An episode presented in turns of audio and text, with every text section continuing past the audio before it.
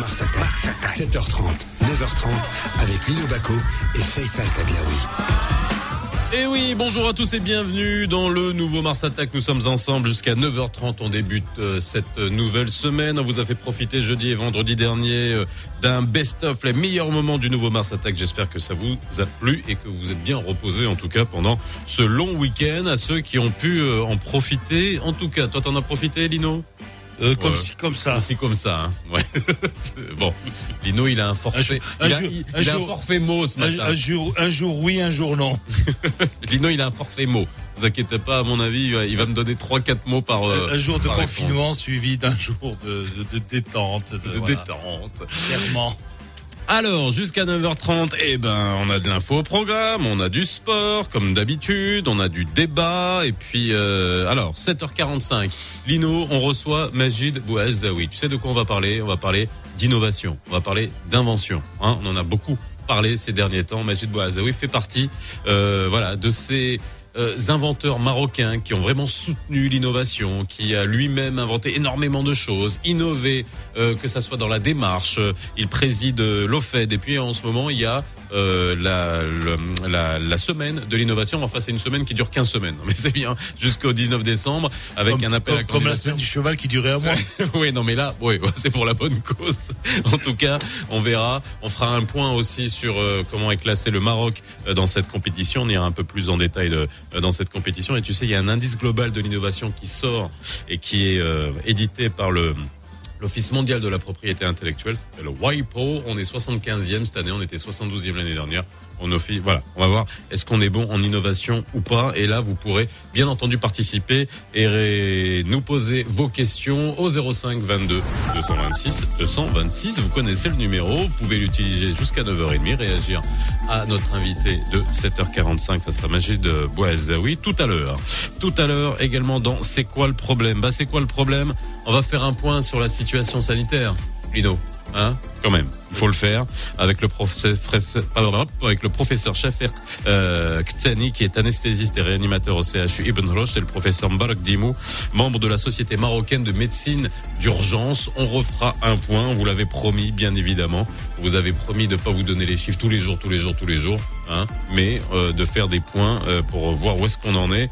Il y a eu la rumeur de ce confinement euh, dimanche hier. Vous avez bien vu que le chef du gouvernement a formellement démenti Birouk l'a dit euh, dans son flash. Ça aussi, voilà, ça fait partie de, de toute cette ambiance un peu et de cette atmosphère euh, anxiogène. On essaie de vous en faire sortir. 8 heures pour vous en faire sortir. Et eh ben, il y a la culture. 8h34, la brigade culturelle avec Hafsa Refri et le festival Nipponiaki. Et oui, on va aller au Japon. Au Japon ça. Et ouais, au Japon. Et puis voilà, le pont de culture entre le Japon et le Maroc. Ça sera tout à l'heure dans la brigade culturelle. Il est 7h36. Bien. Le, le dernier de mes sushis. Ok. D'accord. Ok. Non mais ok. Je te, je te c'est là, c'est cadeau. C'est cadeau. Prends-la. Vas-y. En ce moment, on est tellement déprimé. C'est un peu comme le golf. C'est un peu comme le golf avec, euh, ouais. C'était le, c'était le caddie de leurs soucis. Oh là là. Et deux d'affilée. C'est un combo. Il manque plus que le troisième. Avant 8 heures, t'as droit à un troisième. Comme, comme Birout, quoi. ah oui, quand Birout viendra pour le morning foot, il fera le troisième. 7h37. Va y avoir du sport. 7h30, 9h30. Le nouveau Mars Attack. Bon, alors, va y avoir du sport. Tu vas encore râler. Tu vas encore râler. Hamilton, Hamilton. Non, encore Hamilton. c'est vrai, Hamilton, ouais, franchement, bon. c'est vrai. Bon, si vous aimez ça, ben écoutez, euh, c'est pas difficile. Bon, il fallait être devant vos, vos écrans de télé pour voir l'énième doublé Mercedes. Donc, euh, Ouais, voilà, malgré une, euh, une Mercedes euh, handicapée, hein, celle de, enfin, celle de Valérie Bottas. Et là, je me demande si, franchement, euh, les écuries euh, ne font pas exprès de favoriser toujours les leaders, hein, parce que souvent, c'est vrai, tu as, as le deuxième pilote qui se plaint toujours de sa bagnole, de sa tire, tu vois. Donc, euh, bon, bref. Alors, doublé encore euh, Mercedes. Bon, euh, il y a eu, y a eu- quand même quelques carambolages, quelques quelques sorties de route, quelques euh, en particulier l'abandon de Verstappen sur l'explosion d'un pneu. Bon, voilà. Donc c'était à Imola.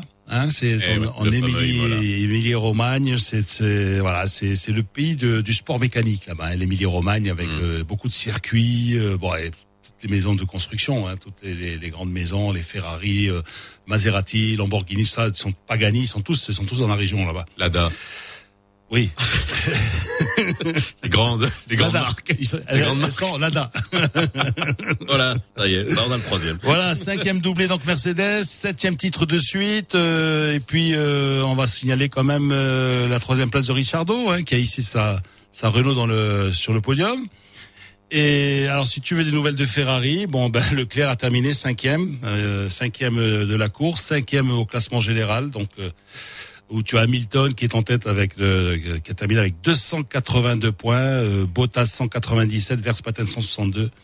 Ricciardo 95, voilà, c'est un, un écart fou, c'est-à-dire que le gars avant ça se disputait à, à 10 points près, là le gars il termine le, le championnat avec euh, près de 100 points d'avance sur euh, sur son partenaire.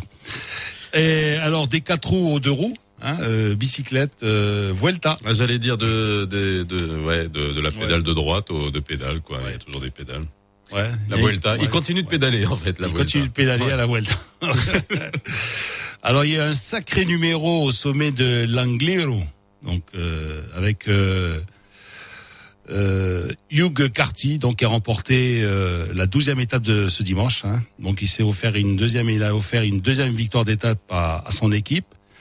Et en tête, tu le connais, c'est ton ami euh, Carapace, donc euh, qui a Ouais, ouais. récupéré. Il a récupéré le maillot rouge hein, en devançant de quelques secondes.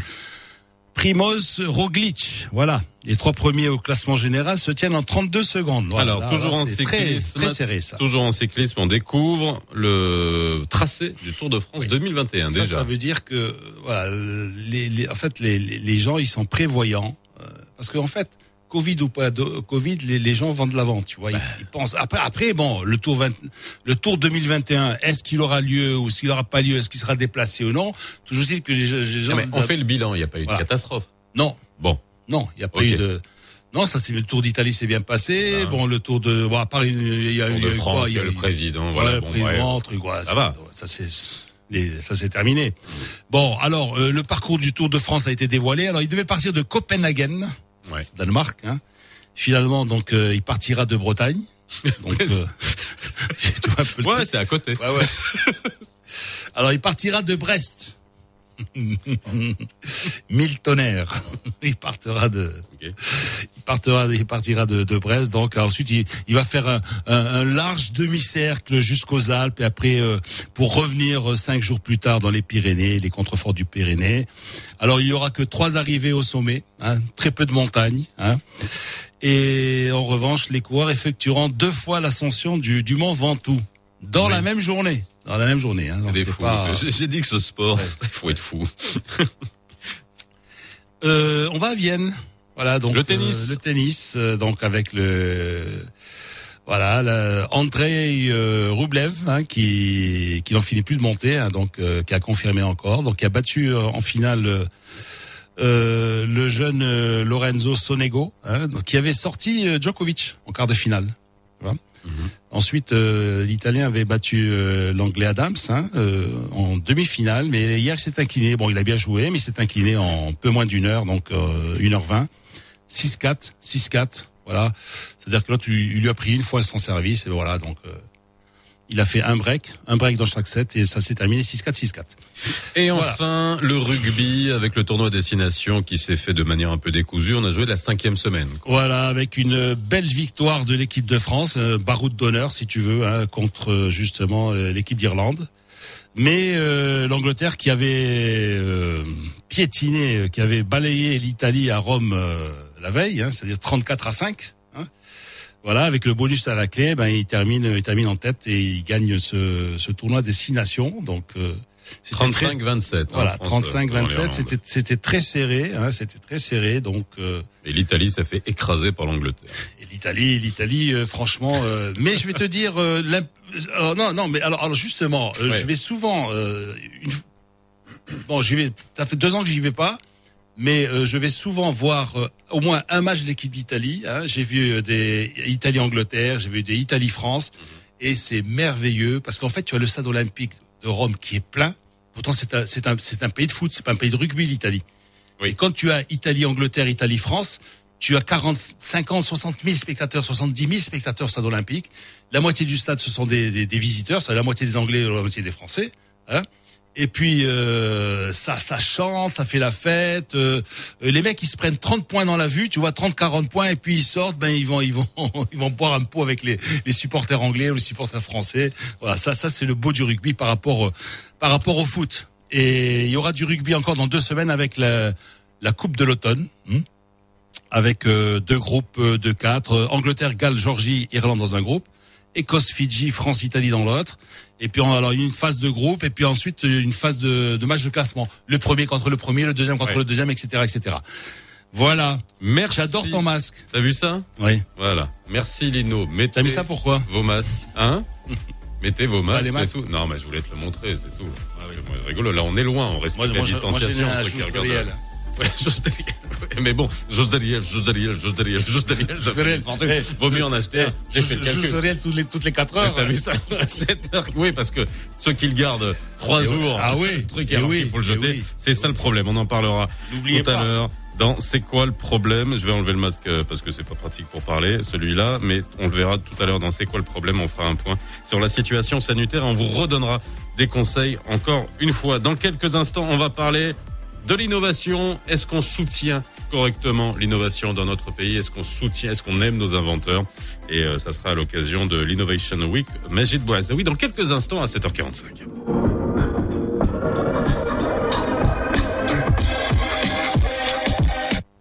I like the way you answer all my questions so meticulous. It's like you're writing in a book. Yeah. I like the way initiating got my face when my teasing is too much to touch. And I don't know like the way you're looking at me when I'm not looking. You got me sing line and hug. Wish we could've met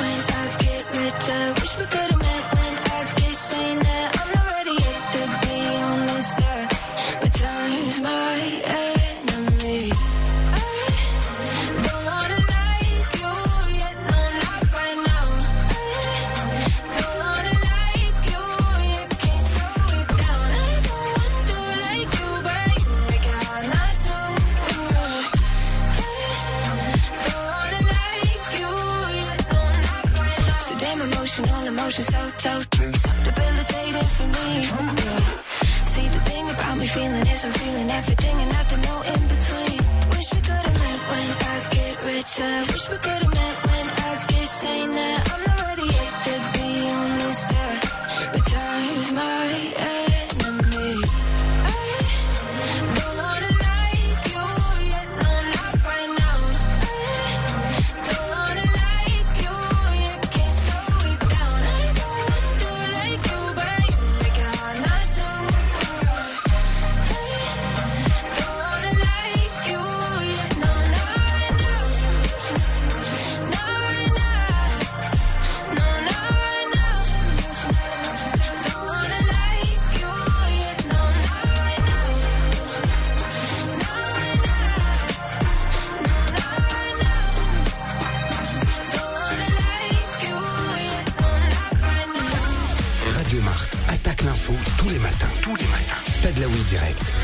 toute l'actualité est dans Mars Attack.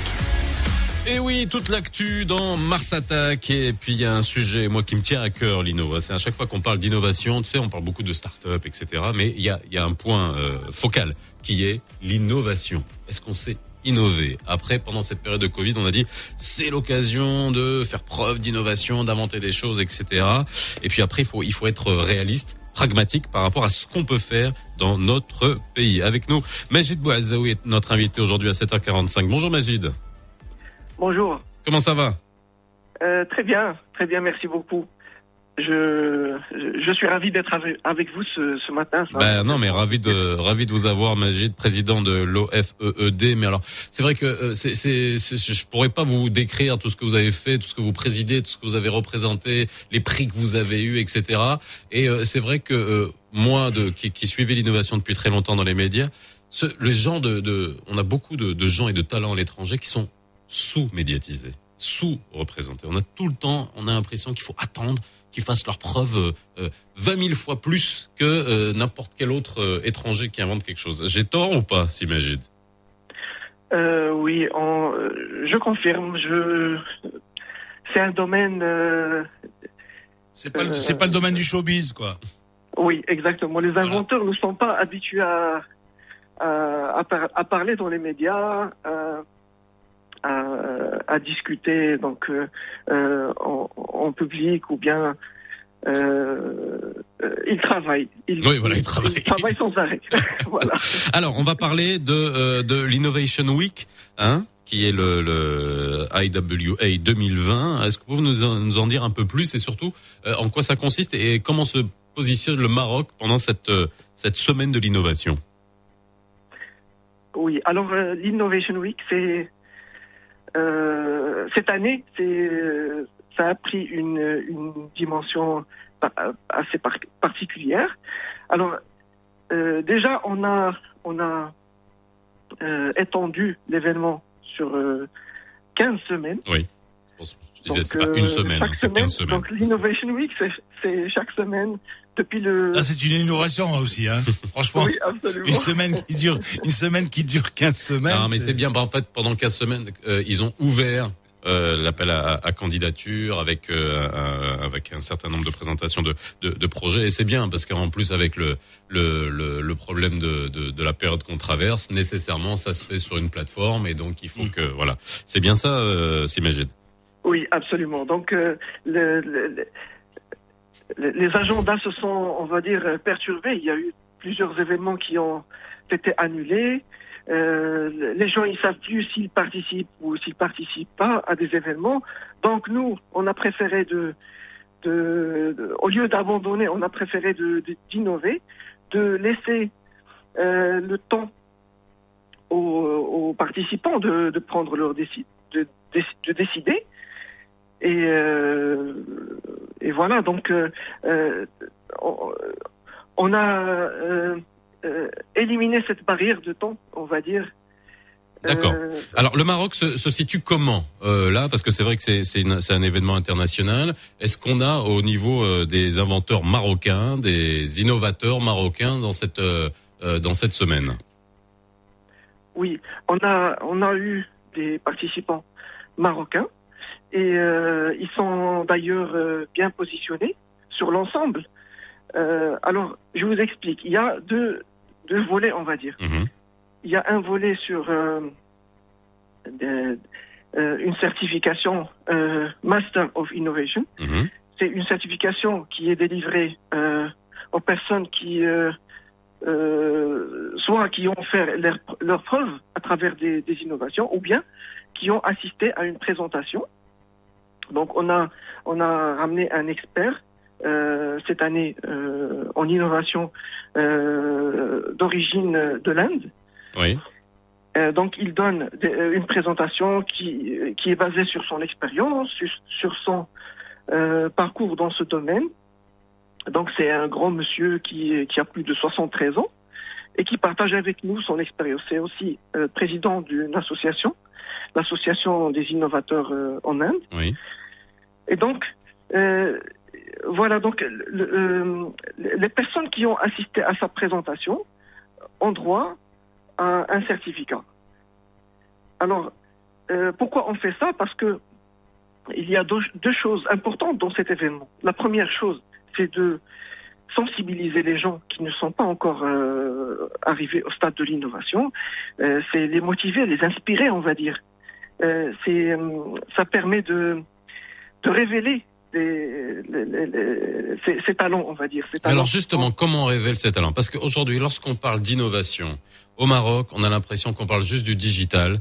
Et sincèrement, moi, je reste, je reste souvent sur ma faim, Lino. C'est-à-dire qu'on va vers des applications. Ok, très bien, pas de problème. Je dis pas que c'est pas de l'innovation, mais c'est-à-dire qu'il y a beaucoup aussi de, de copier-coller, d'adaptation au, au régional. Maintenant, on parle d'inventions qui peuvent être euh, avec dépôt de brevets, avec des inventions euh, techniques, avec des, des, des, des, procédés, des dispositifs qui sont plus complexes. Est-ce que aujourd'hui on a suffisamment de d'accompagnement, de formation qui va favoriser le euh, l'invention? Et moi, je vous pose la question à vous aussi, Magid, parce que quand on regarde le nombre de brevets au Maroc, le nombre de brevets, Lino, hein, de brevets d'invention publiés par l'OMPIC, donc qui est l'organisation euh, marocaine, hein, de, le bureau de, de de la propriété intellectuelle et, commerciale, on a 650 brevets d'invention. Alors, 650 brevets d'invention, attention, ça veut pas dire que c'est des inventeurs marocains qui les ont déposés. Hein. Il y a aussi des multinationales qui vont venir déposer un brevet pour que ça soit protégé au niveau du, du Maroc.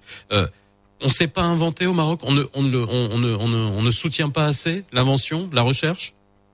Oui, c'est un processus, euh, on va dire, euh, assez compliqué parce que pour déposer un brevet, euh, c'est clair, les, les, étapes sont, euh, la procédure c'est clair, mais c'est juste une étape qui est est négligeable devant le, le, reste à venir, les, mhm. la suite, on va dire. Parce que après avoir déposé, il faut, euh, c'est une course contre la montre, c'est le parcours du combattant. Donc euh, pour. Euh, Et dans quel sens il, faut, il, faut, trouver les financements pour après construire, pour commencer à produire. Pour sinon, si si vous vous, vous inventez quelque chose, vous le laissez sur main morte sur sur, sur, un, sur un, dans un dossier où il y a, il y a des dessins, des plans et tout ça euh, évidemment, si, si on invente quelque chose, c'est pour pouvoir le mettre en, en circuit, non? Absolument. Donc, si euh, on, on, ne produit pas notre invention, si on l'a commercialisée, euh, si on ne la met pas sur le marché euh, le plus rapidement possible, euh, donc ce qu'on a déposé, il va être divulgué dans 18 mois. Oui. Publié, donc tout le monde pourra avoir y avoir accès et pourra le, le copier. Alors, euh, bien sûr, donc on est protégé en tant qu'inventeur, mais euh, on ne peut pas surveiller la Terre entière pour euh, euh, pour voir si quelqu'un nous a copié. Surtout avec les technologies, il y a des choses, on ne peut pas savoir à l'intérieur ce qu'il y a. C'est des, des, puces, euh, par exemple, des, des petites puces micro, microscopiques. Et même si, si on, on, on, a le, la copie devant les yeux. parfois, on ne sait pas qui qui s'en est, euh, qui l'a produite. Alors, mais alors, je vais juste revenir sur le. Il y a des puissances. Pardon, excuse-moi, ça. Il y a des puissances économiques dont je, que je ne citerai pas. Hein. Vous voyez, dans l'extrême, à l'extrême, en extrême-orient, qui ont basé leur relance économique, moi je me parle des années 65, dans les années 60-70, sur quoi? Sur le copiage. Hein. Le premier gros scandale, c'était quoi? C'était c'était une, une, une, compagnie japonaise qui, a, qui, avait copié entièrement une, la, la, caméra suisse Payard. Voilà, donc c'est et, et, et, au, au, début c'était ça. Hein. Après, bon, euh, par rapport euh, à ceux qui avaient les, brevets et tout ça, ils, ils, ils, étaient plus prompts, je dirais, euh, dans la dans la réalisation, dans la mise en dans la dans l'industrialisation du produit. Voilà. Euh, oui, en fait, la copie. C'est-à-dire, vous, c'est difficile d'interdire, d'interdire le le, le, le, copiage, quoi, le plagiat. Exactement. C'est ça le, le, en fait, c'est ça la difficulté. On peut pas interdire le copiage, donc il faut profiter euh, le maximum possible avant d'être copié. Bah oui, c'est ça le. Pour cela, il faut avoir des, des, fonds nécessaires, il faut avoir euh, euh pas mal de choses. Euh, donc c'est là où on a besoin de, je dirais pas du soutien, mais de, de, de partenariat. Mais alors moi, en parlant de partenariat, est-ce que les industries, alors on n'est pas un pays industriel. Il faut aussi, euh, Lino, euh, quand on parle d'innovation, il faut toujours qu'il y ait le tissu industriel qui soit capable de capter ces innovations, de les financer, de tu vois d'encourager. Est-ce que vous les inventeurs marocains, et encore, hein, on ne parle pas du digital. Ne parlons pas du digital, on parle d'inventeurs qui vont inventer des processus, des dispositifs. D'ailleurs, quand on voit euh, le type de choses qui sont inventées, ce sont des voilà, ce sont des mécanismes, des dispositifs, que ce soit dans le milieu de la santé, etc. Est-ce que vous, les industriels, le peu d'industriels marocains qu'on a, vous font confiance? Est-ce qu'ils font appel à vous? Est-ce qu'ils vous demandent finalement de d'essayer de développer des choses pour eux? Euh, Sincèrement, c'est difficile. Voilà, c'est difficile. Ils le font pas? Ça dépend, ça, ça, ça, ça, ça dépend du secteur. Moi, je pense à un ami, par exemple, qui avait une usine à Innsbruck de, de, de bougies, par exemple, et, et, et je sais qu'il sollicitait souvent euh, un designer pour euh, pour euh, pour les moules, pour les trucs, pour euh, la, la, la, réalisation de, de, certains processus de, de industriels, tout ça. Il le faisait au Maroc, hein. Il, il allait pas à l'étranger, hein. Donc euh, donc ça, ça, ça dépend du secteur. Ça dépend si voilà si s'il y a l'utilité ou non. Alors, alors Magid, oui, allez-y. En, général, euh, malheureusement, c'est euh, c'est pas c'est pas le cas. En général, la grande majorité, sinon quasi la quasi-totalité des inventeurs que euh, que je connais, en tout cas, oui. ils, trouvent pas de, de partenaire. Et donc ils sont obligés d'aller à l'étranger, c'est ça? C'est-à-dire, c'est-à-dire que moi, moi, je parle de la, de la, de la démarche inverse. Est-ce qu'il vous arrive d'avoir la démarche inverse, c'est-à-dire on vous sollicite vous en tant que designer, en tant que en, en tant que projecteur, tout ça. Euh, Est-ce qu'on vous sollicite pour certains certains certains travaux, certaines certains processus? Euh, Non. Hmm. Voilà. Moi personnellement, donc euh, j'ai euh, j'ai euh, j'ai pas entendu ça dans, dans, dans notre milieu en tout cas ici au Maroc. Bon. Bah écoutez, euh, merci beaucoup Simaged en tout cas d'avoir été avec nous, Majid Bouazaoui, inventeur et euh, président de l'OFED. On parlait de la, enfin, on avait pris comme prétexte le la semaine de l'innovation qui dure jusqu'au 19 décembre avec la participation des Marocains. Et puis les Marocains s'en sont bien sortis, apparemment s'en sortent bien. Et puis il y a eu aussi, euh, il y a quelque temps en Turquie, des une compétition d'innovation. Les Marocains s'en sont bien, s'en sont bien sortis en termes d'invention. Justement, il n'y a, a, pas uniquement le digital. Hein. Il y a, il y a les, énergies, sûr, mais les énergies renouvelables, les transports. C'est ce que je dis justement. L'écologie, c'est pas que ça. Est-ce que vous pensez qu'on soutient suffisamment nos inventeurs? Est-ce que vous pensez que nos industriels font confiance à nos inventeurs? Imagine Boazaoui qui est bien placé nous dit bah voilà non nous on fait pas appel à nous et ça c'est une vraie question et moi moi franchement je te dis je le confirme hein, je suis l'innovation depuis plusieurs années et on, on, on, a du mal à mettre en lumière à faire confiance enfin c'est le, le, ressenti que j'ai est-ce que vous avez le même ressenti? Appelez-nous 05 22 226 200 126 7h59. On va vers le flash info de 8h. Ne vous éloignez pas trop du poste. Ne vous éloignez pas trop du poste. Lino Baco et Faisal Tadlaoui reviennent juste après ça. نجريو نتيريو نلوحو نغطسو نتنفسو نيشو نخسرو نحياه نتوقفو نطيحو ونعاودو ونزيدو ونكملو ونوصلو الرياضة محتاجة ديما لتشجيع باش تدوم. ام دي جي اس نربحو الرياضة.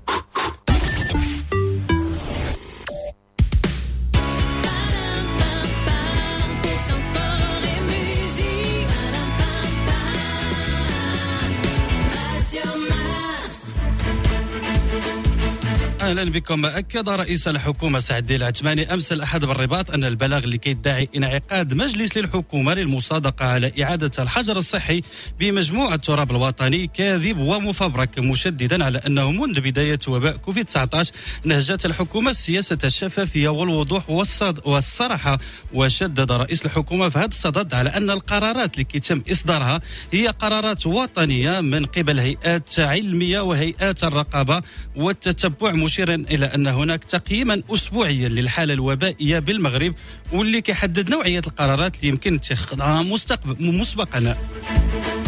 أفاد بلاغ صادر عن الوكيل العام للملك لدى محكمة الاستئناف بالرباط أنه تم تكليف الفرقة الوطنية للشرطة القضائية بالدار البيضاء بفتح بحث حول ظروف وملابسات صدور وتداول بلاغ كاذب.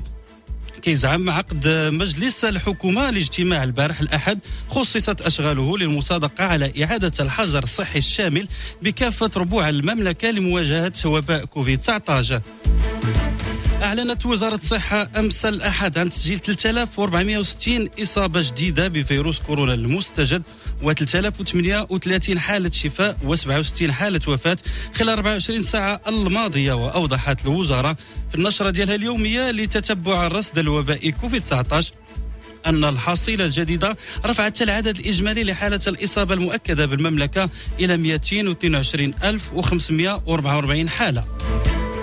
دوليا أظهر لقاح صيني ضد كوفيد 19 طوره معهد علم الأحياء الدقيقة التابع للأكاديمية الصينية للعلوم السلامة ديالو في المراحل الأولية من التجارب. وهو الشيء اللي كيشير إلى إمكانية إجراء المزيد من التجارب الإكلينيكية. ونختموا بالخبر الرياضي حيث أعلن منظمون أن البطولة الختامية لموسم كرة المضرب للذكور غيتقام دون مشجعين في لندن خلال فترة ما بين 15 و 22 نوفمبر الجاري. وذلك عقب الإعلان عن عودة العزل العام في إنجلترا لمدة شهر واحد. Et ونختموا الموجز بالتذكير بأحوال الطقس بالمملكة. أجواء مستقرة اليوم تقريبا في جميع أرجاء المملكة. في الدار البيضاء والرباط وطنجة السماء غادي تكون صافية مع درجات حرارة غتتراوح ما بين 12 و 23 درجة. نفس الشيء في الجهة الشرقية بحيث أن درجة الحرارة ما غاديش تتجاوز 25 درجة. أجواء مشمسة في مراكش وكذلك اللي غادي توصل فيها درجة الحرارة 27 درجة في حين غادي تسجل 24 درجة في كل من مدينة أكادير والعيون. نهاية الموجز ودابا غادي نرجعوا من جديد مع فيصل التدلاوي ولينو باكو وتتمة برنامج لو نوفو مارس اتاك Shukran Aziz Tablaoui, 8h03, vous êtes dans le nouveau Mars Attack. Cette émission vous est présentée par la MDJS, premier partenaire du sport national. MDJS, faire gagner le sport. Le nouveau Mars Attack, 7h30, 9h30, avec Lino Baco et Faisal Tadlaoui. Alors, toi, t'as déjà inventé quelque chose, toi? Non, non mais c'est vrai, parce qu'on se peut se poser la question.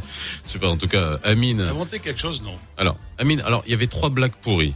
Euh, de, en fait, c'est le forfait de ce matin. Euh, Lino, Il a, sorti- parlé de Japon. Lino en a sorti deux. Non, mais Il- n'y a, a pas dit, besoin de la répéter. Japon, Il n'y a pas besoin de la répéter. Le Japon, ça sera tout à l'heure dans la brigade culturelle parce qu'on va parler d'un festival et de pont culturel entre le Japon et le Maroc. Ça, ça sera tout à l'heure. Donc, t'as droit à une blague. Non, non, non, T'es pas obligé de la griller maintenant. maintenant. hein, T'es pas obligé de la griller maintenant. T'as jusqu'à tout à l'heure. Donc, vous inquiétez pas. Mais il faut qu'elle soit liée au souci. Ah non, non, non, non, Zéro- Pas, enfin, pas au, au, au Hassania d'Agadir. hein. Il faut que ça soit. 0522 0522 226 226 si vous voulez réagir à ce que vous avez entendu tout à l'heure à 7h45 notre inventeur Majid Bouazaoui qui est président de l'OFED Euh, est-ce que vous pensez qu'on soutient suffisamment? Est-ce qu'on croit assez en nos inventeurs, en nos innovateurs Euh, Est-ce que nos industriels devraient faire plus confiance et plus appel à euh, nos compétences qui inventent et qui sont parfois obligés de s'exporter à l'étranger? Vous nous appelez 0522 226 226. En attendant, 8h05, c'est le Morning Foot. Euh, notre ami Amine Bureau nous a rejoint sur le plateau. Hicham Said Alaoui va être au téléphone. C'est le Morning Foot, c'est tout de suite. Le nouveau Mars Attack. Le Morning. C'est maintenant. Alors les amis, Amine, Lino, Hicham, c'est à vous le Morning Foot. Bon, on n'a pas grand chose à se mettre sous la dent, mes chers amis. Sinon que pour ce qui est de, du Chan, de la Chan, euh, du Chan, du Chan, pardon. Euh, je confonds avec la Cannes. Alors, euh, le Maroc a battu le Mali 1-0 à Niamey. Bon, euh, détrompez-vous, euh, Niamey c'est bien au Niger, hein, c'est pas, c'est pas au Mali.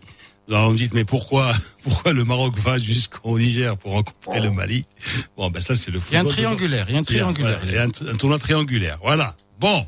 Alors, avec un but euh, unique, l'unique but qui a été inscrit par Ayoub Kawi sur un, sur une passe de, un assist, comme on dit aujourd'hui, pour les statistiques, d'Adam Fati à la 33e minute, dite 33, donc ça avait l'air de, ça avait l'air de marcher puisque le Maroc a inscrit ce, cet unique but et donc euh, le deuxième match, ça sera contre le Niger mercredi, c'est-à-dire après-demain. Voilà, donc deux tests hein, donc qui entrent dans le cadre de la préparation de l'équipe nationale pour le Chan, prévu au Cameroun du 16 janvier au 7 février. Voilà, jusqu'à bah oui, c'est confirmé quand même. Jusqu'à preuve du contraire, parce qu'il y a une Bon. commission d'inspection qui va encore vérifier. Voilà, très bien. Alors, euh, finalement, le Raja euh, ben, euh, voyage ce lundi hein, pour le Caire.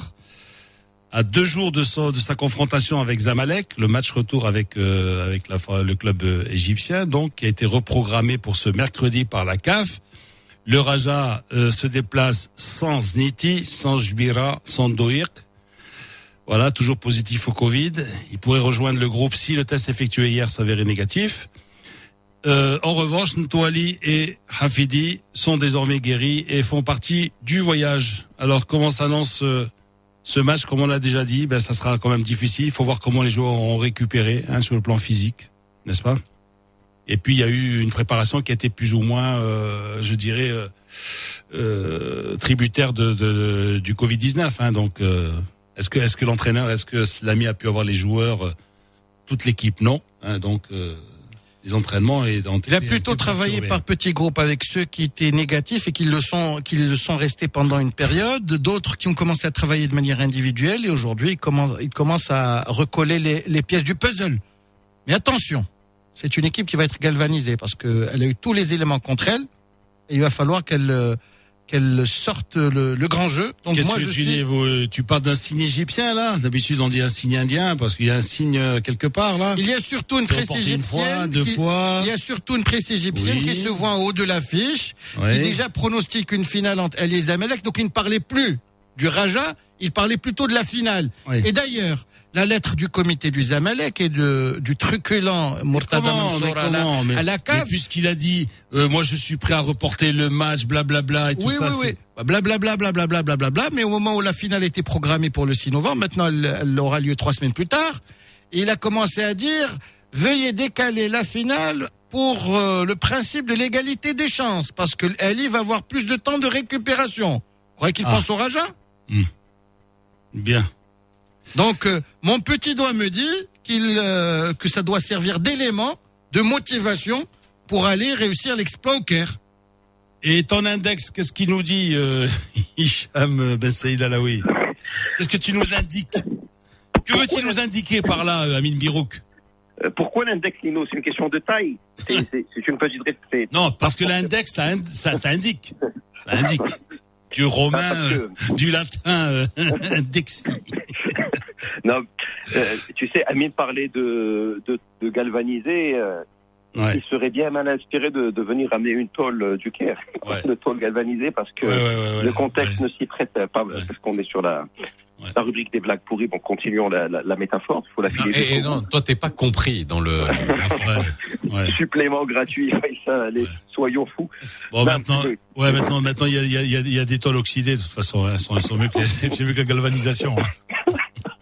Mais euh, non, mais blague à part, euh, cette équipe du Raja, je pense que on peut lui répéter à l'envie, elle a son destin entre ses mains. Mm. Honnêtement, moi, en tant que supporter marocain, je n'ai pas envie de circonstances atténuantes ni de prétexte, ni de conceptualisation, ni de contextualisation.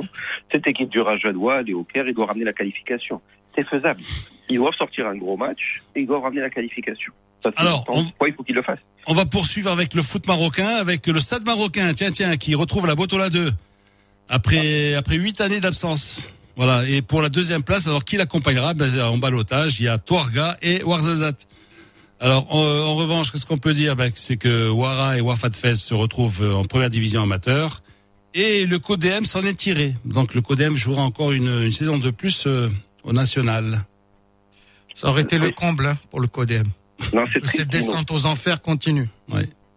Et, la phrase est particulièrement triste, Lino. Quand tu dis le CODEM s'en est tiré, reste en amateur. Oui, oui, oui. Quand même, bien sûr. Le de la tristesse. Et puis, euh, bah, élément de nostalgie euh, pour euh, quelqu'un comme Amine ou quelqu'un comme moi qui avons grandi à Rabat. Le stade marocain est quand même non loin mm. du terrain belvédère du Bah oui, Achoud, euh, Arsalan Kebir et tout ça. Donc, ça, ils ont eu quand même des joueurs prestigieux. Hein Bien sûr. Et une petite il y a moins d'une vingtaine d'années, avec Mohsin Mabrouk, par exemple. Ils étaient en première division il n'y a pas si longtemps. Touarga était en première division il n'y a pas si longtemps, avec des prêts euh, plus ou moins intéressants de la part de joueurs du Raja. Mohsin Metouali était parti là-bas, entre autres transfuges. Euh, je pense également à Essam Rafi, qui était parti se, se faire euh, les dents euh, à Tihatouarga. Donc, euh, ouais, mm. c'est une petite Madeleine de Proust qui revient. Bien, alors on va... le président de la Ligue amateur qui doit se frotter les mains parce que c'est son club, le Stade marocain. C'est le club auquel et puis Mustafa El c'est une belle eh revanche pour lui. On n'est jamais mieux servi que par soi-même. Mustafa El a gagné le droit d'être euh, sur le banc du TAS en gagnant la Coupe du Trône. Il a été jeté comme un malpropre. Le règlement lui interdisant de continuer à entraîner en deuxième division, il a dû descendre d'un cran. Et aujourd'hui, euh, il a réussi pleinement sa mission avec le Stade marocain. Et ils les attendent de pied, de pied ferme. Et c'est un club historique, c'est 1919. Euh, c'est écrit sur leur stade en vert quand on passe euh, devant. Et aussi une pensée également pour euh, Timomi, le très grand Timomi, quand on parle de Tihatoualga. Il en a bien besoin en ces temps où sa santé le, lâche un petit peu. Je suis très très content pour lui. Alors je m'imagine des derbies arabes avec Touarga, le stade marocain et le Wydad de Temara. Ça promet, hein oui. oui. Et l'ASS Oui, c'est. On est loin quand même des derbys londoniens. On est loin des Arsenal, euh, euh Tottenham, des, des, West Ham, Crystal Palace. Et, des, ouais, et, ça fera 25% des clubs de l'agglomération de Rabat, Salé, Temara en deuxième division. C'est pas mal. Oui, c'est vrai. Et, même de Sampdoria Genoa d'hier, Lino, qui était plus ou moins intéressant. Ben oui, mais qu'est-ce que tu veux? Bon, euh, c'est, euh, je, je sais pas. Euh, écoutez, moi j'ai pas, je suis pas resté très longtemps devant les matchs. J'ai vu des bribes de matchs. Hein, j'ai vu des, des, des échantillons. Tu vois J'ai vu un échantillon de d'Arsenal Manchester United. J'ai vu un, un petit échantillon de de de, de Lille Lyon. même chose de Derby. Écoute, même ma Roma, même ma Roma j'ai, je, je, je l'ai regardé peut-être, euh, allez, au total peut-être euh, même pas une dizaine de minutes, tu vois, parce que pour moi c'est pas du foot ça, les gars. Et les gars, et les gars, c'est pas du foot. Est-ce que c'est du foot ça? Allez, première question. Est-ce que c'est du foot? Aseptisé. Sans public, sans rien, il y a pas le, derby génois où les mecs se tirent la bourre une semaine avant, une semaine après.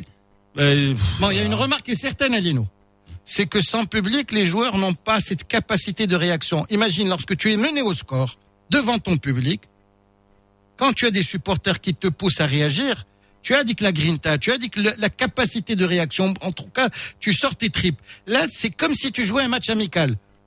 C'est comme si tu jouais un match d'essai. Non, c'est, en fait, ce sont des matchs euh, sur terrain neutre. Hein. Sur, euh, sur un forêt, tout souvent. Et, sur terrain neutre. Alors on dit, ouais, l'avantage, ah ouais, euh, le Real reçoit. Ah, il reçoit, tu as vu où il reçoit? Il reçoit même pas au Bernabeu. Il reçoit au Di Stefano, tu vois. Donc c'est, il reçoit de, c'est comme si Loa qui recevait au, au, complexe Benjeloun. Tu vois un peu le truc. Voilà. Donc, si la pelouse était homologuée, il s'en ferait un plaisir, Lino. Oui. Si la pelouse était homologuée et s'il avait également la VAR, hein, je dirais l'homologation pour installer la VAR. Ouais. Parce qu'on n'a toujours pas un complexe au WAC. Oui. bon, un autre bon alors, euh, qu'est-ce que vous pensez de cet AC Milan Peut-être le retour. C'est bien, bien, bien présomptueux de parler du retour des Bataves, de Berlusconi, de Galliani, etc. Attends, mais derrière, il n'y a personne, hein quand tu as Sassuolo qui sont deuxième. Oui. Mais c'est aussi la, la Serie A, Lino. Quand on voit le pédigré des équipes qui jouent en Serie A, la Juve qui gagne 4-1 à la Spiezza. Franchement, c'est la première fois depuis, je pense que je suis le foot, que je suis obligé de prendre une carte de l'Italie pour voir euh, d'où viennent les clubs qui jouent en, Série A. non, mais surtout, ah surtout, on est en train de couper les clubs. L'idée, il y a le, football défensif. Toi, qui es dans l'économie, tu as quand même de drôles de chantiers navals à, à la Spezia. Tu rigoles ou quoi? C'est un des, des ports. C'est par d'importance, c'est le deuxième port italien derrière Gênes. Ouais, mais on connaît Florence, on connaît Rome, on connaît Milan, on connaît. Ah oui, bien sûr, bien sûr. Mais maintenant, tu vas t'habituer à voir Sassuolo, la Spezia, d'autres ben, clubs. Sassuolo, c'est la capitale de la céramique, hein. C'est tout. Et il y, a une certitude, Hicham. Aujourd'hui, si tu veux voir du foot, va voir le foot italien. Il n'y a jamais de match triste. Il n'y a pas de 0-0. Ah oui. On ah, ne calcule plus. Ah, il n'y a plus de 0-0. On n'est plus radin. Ouais. Alors, Cristiano Ronaldo, le comeback. Et eh, le mec, euh, il, se tape le Covid, il rentre, il marque deux buts. Hein. Ouais, contre la Spezia, justement, Lino. ouais, mais il faut les marquer. Ouais, mais la, la Spedia, et et la Spedia, c'est pas, euh, tu sais, euh, les équipes elles jouent, elles jouent au foot hein, en Italie, hein. Ouais, pour passer en Serie A, oui, j'imagine qu'elles jouent au foot. Et ça fait quand même un doublé en 20 minutes, un but en 2 minutes. Ah, honnêtement, bah, ils sont revenus à la marque, ils étaient un partout. Elle, a souffert la Juve. Hein. Il a fallu que Cristiano Ronaldo rentre justement à la 60e minute. Mais justement, tu te frottais hein. les mains parce qu'il n'était pas là mercredi dernier.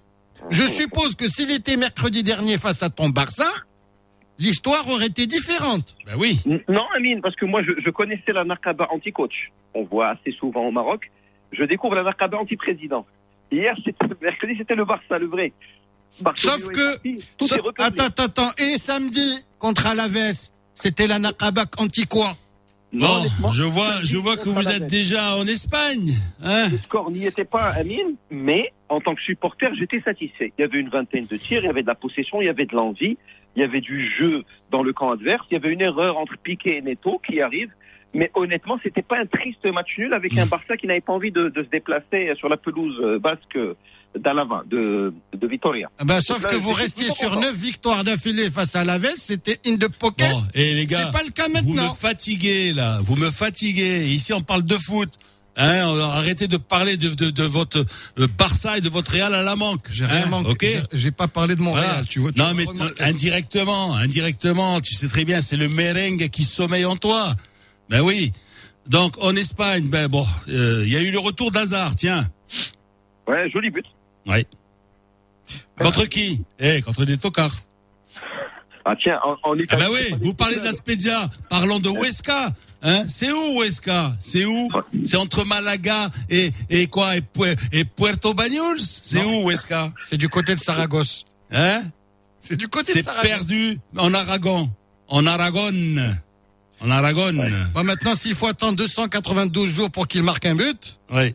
n'est pas tiré d'affaire, hein Bon, et pendant ce temps-là, vous n'avez pas été, euh, vous avez pas été très brillant à l'écouler puisque euh, vous avez fait un, un, but partout avec Alaves.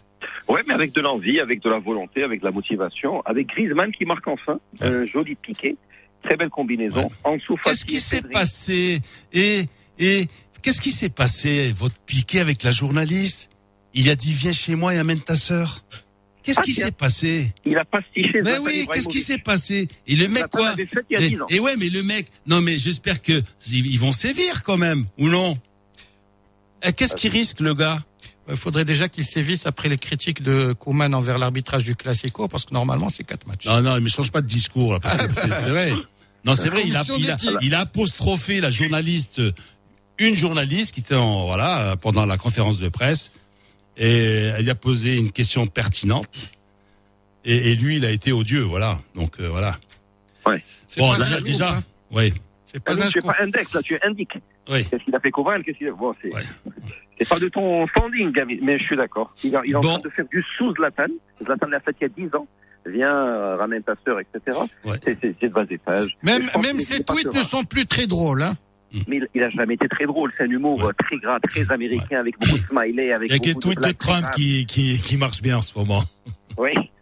Il s'est mis à dos tous les tous les retraités qui sont dans les dans les maisons dans les dans les maisons de retraite là.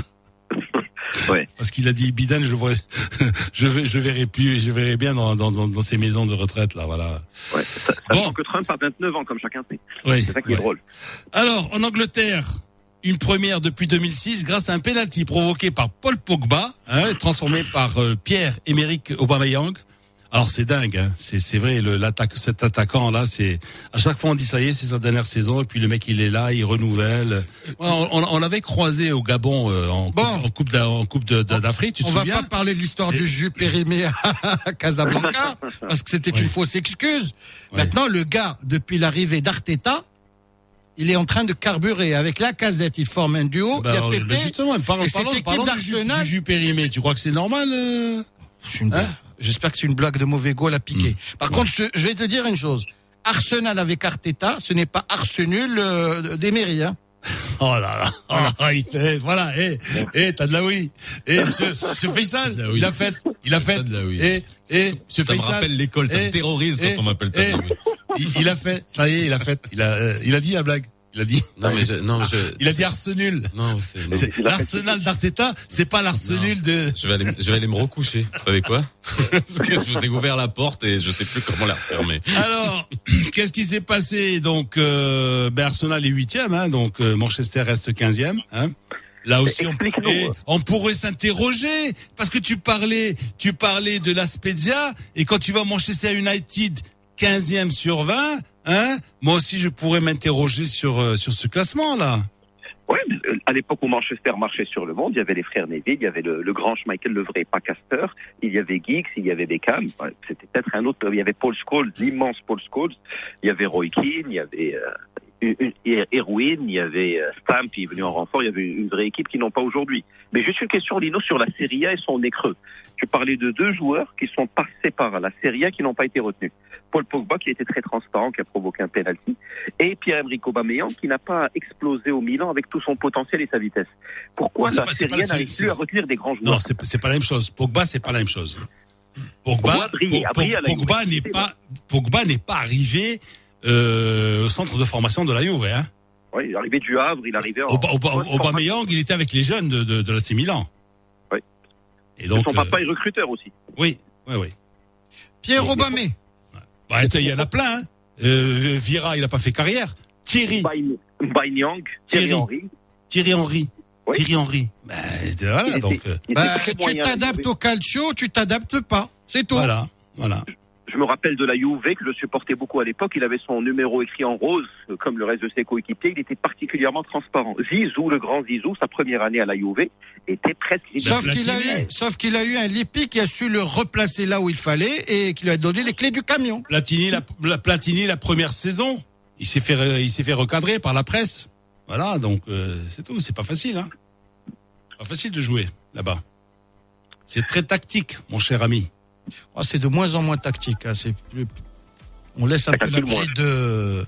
On lâche la bride un peu aux attaquants et c'est c'est très agréable à regarder. Ça y est, je t'ai lâché la bride. Maintenant, on vous la remet. Merci Hicham, merci Amine. Vous remettez les masques. Ouais, ouais, remettez vos masques. Hein. On va faire très attention. Et puis tout à l'heure, dans C'est quoi le problème Justement, on verra, euh, on fera un point sur la situation sanitaire et on aura un point de vue des médecins urgentistes par rapport à la situation sanitaire. Vous savez que c'est extrêmement important de voir dans quelle mesure l'ambulatoire et dans quelle mesure aussi les gens sont pris en charge lorsque bah voilà il y a quelque chose qui se déclare surtout en cette période où il y a des lits qui sont occupés pour l'AREA et d'autres d'autres pathologies qui sont pas prises en charge c'est extrêmement important de savoir comment ça fonctionne en ce moment. 8h23, nous sommes ensemble jusqu'à 9h30.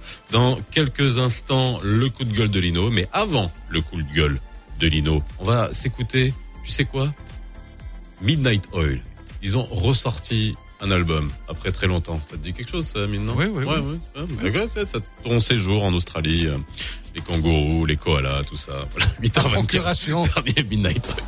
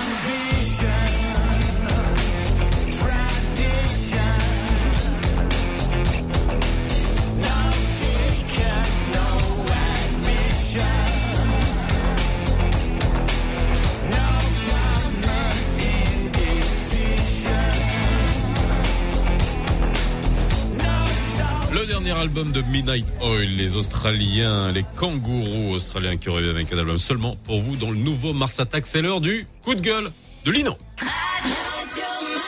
Le nouveau Mars Attack. Lino Baco a toujours quelque chose à dire. Lino attaque. Lino attaque. Dans le nouveau Mars Attack. Alors, il y, a, de quoi pousser des coups de gueule hein, en ce moment. Hein. Je pense qu'on n'a plus d'énergie. Mais alors, toi, comment, tu commences par quoi C'est incroyable, mon cher Faisal. Mais euh, Birouk ce matin m'a fait voir un document incroyable. C'est document avec en tête du royaume, avec les armoiries. Euh, puis il y avait le cachet, tout ça. Bon, C'était pas, bon, c'était pas tellement de, il y avait quelques erreurs de syntaxe. Bon, ça, c'est donc, ça veut dire qu'il y a quelque chose qui s'était passé entre temps. Voilà, donc euh, un document annonçant le, le confinement a circulé donc sur la toile. Et ce qui a obligé le, ou amené le, le, chef du gouvernement à, à démentir, hein, donc euh, aussitôt. Et en plus, le procureur du roi auprès de la cour d'appel de Rabat a ouvert une enquête. Alors c'est fait ne, ne date pas d'hier. Ils reviennent inlassablement, hein, histoire de d'alourdir un climat déjà peu serein. Hein. Alors, euh, au fil des annonces de, de plus en plus alarmantes hein, concernant le nombre des le nombre de cas, le nombre de décès, sans oublier ce qui se passe à l'étranger. Donc les nouvelles qui nous parviennent de euh, de, de, France, d'Angleterre, du Portugal, de Grande-Bretagne, d'Italie, etc., avec qui, ont déjà euh, qui ont reconfiné pratiquement leur leur population. Alors, qui a intérêt à diffuser ces rumeurs? Qui cherche à saper le moral du, du, citoyen? Euh, Cela dit, le confinement n'est pas à écarter, mais la décision doit suivre quand même un processus bien défini et doit être euh, élaborée après une, une juste réflexion. La santé publique doit-elle primer sur la santé économique et sociale? Bon, c'est difficile de trancher, hein, tant les deux sujets sont, sont indispensables, sont importants. Dans l'attente d'une décision officielle dans un sens ou dans l'autre, gardons-nous d'aller plus vite que la musique, hein, et surtout restons disciplinés en respectant toutes les, tous les gestes barrières, les gestes barrières aussi contre, justement, contre les fake news. Ouais, arrêtez de partager tout et n'importe quoi sans vérifier la source. On n'arrête pas de le dire parce que ça aussi, ça contribue à, à toute cette ambiance euh, extrêmement euh, anxiogène. Ça, on pourra faire un spécial aussi, hein, parce qu'il y, a des, y a des petits trucs pour euh, juste vérifier avant de partager, partager, partager, partager, partager, que ça soit les, tout ce qu'on reçoit sur les 75 000 groupes WhatsApp que vous avez et aussi sur les réseaux sociaux. 8h29, on va voir le flash. Boycottant, boycotter, boycottant, WhatsApp. c'est vrai. Mais attends, moi, ah. moi, moi, je boycotte. Hein. Ça y est. C'est ce qu'il fait pour ne pas lire ses messages. Ah, voilà. Non, mais c'est ça. Non, non. Vous l'avez noté, les amis. Ça, c'est le prétexte pour pas répondre. C'est vrai, vous l'avez noté. C'est le prétexte pour pas répondre. Non, mais franchement. Mais si on te dit qu'il y a une bonne minutes, tu dois répondre à quelqu'un. Après, on te met dans des groupes. Et puis, si tu sors du groupe, les mecs, c'est vrai, les mecs, ils payent, ils, prennent. Lino, viens ici. Alors, te mets dans le groupe. Viens ici. Et, si tu sors. Mais alors, si tu lui dis, viens, on va faire une bouffe. Lino, il te répond tout de suite, hein, il boycotte pas WhatsApp. Si on te dit, si, si tu sors du groupe, ils vont dire, je cours à des gad, Lino. Lèche, le gros. Lèche. Ouais, mais Allez, ça, voilà, c'est ça. On te sort du groupe. tu restes dans les Après, tu rentres après 8h30. Amine Birouk pour le flash info. Ne vous éloignez pas trop du poste. Ne vous éloignez pas trop du poste. Lino Baco et Faisal Tadlaoui reviennent juste après ça.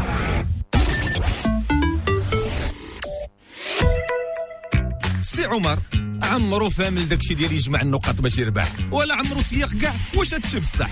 داكشي علاش اليوم مع نادي الوفاء الجديد ديال توتال؟ السخاوة كاينة والربحه باينة.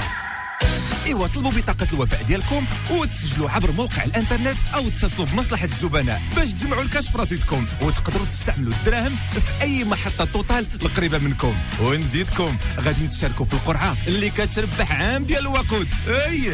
وكل أسبوع وإلا عمرتوا ليكس اليوم أو شريتوا زيت المحرك ديالكم غادي تعمروا دغيا الدراهم في رصيدكم إيوا سارعوا وطلبوا بطاقة الوفاء دابا وتسجلوا باش تجمعوا الكاش من دابا مع نادي الوفاء الجديد ديال توتال السخاوة كاينة مرحبا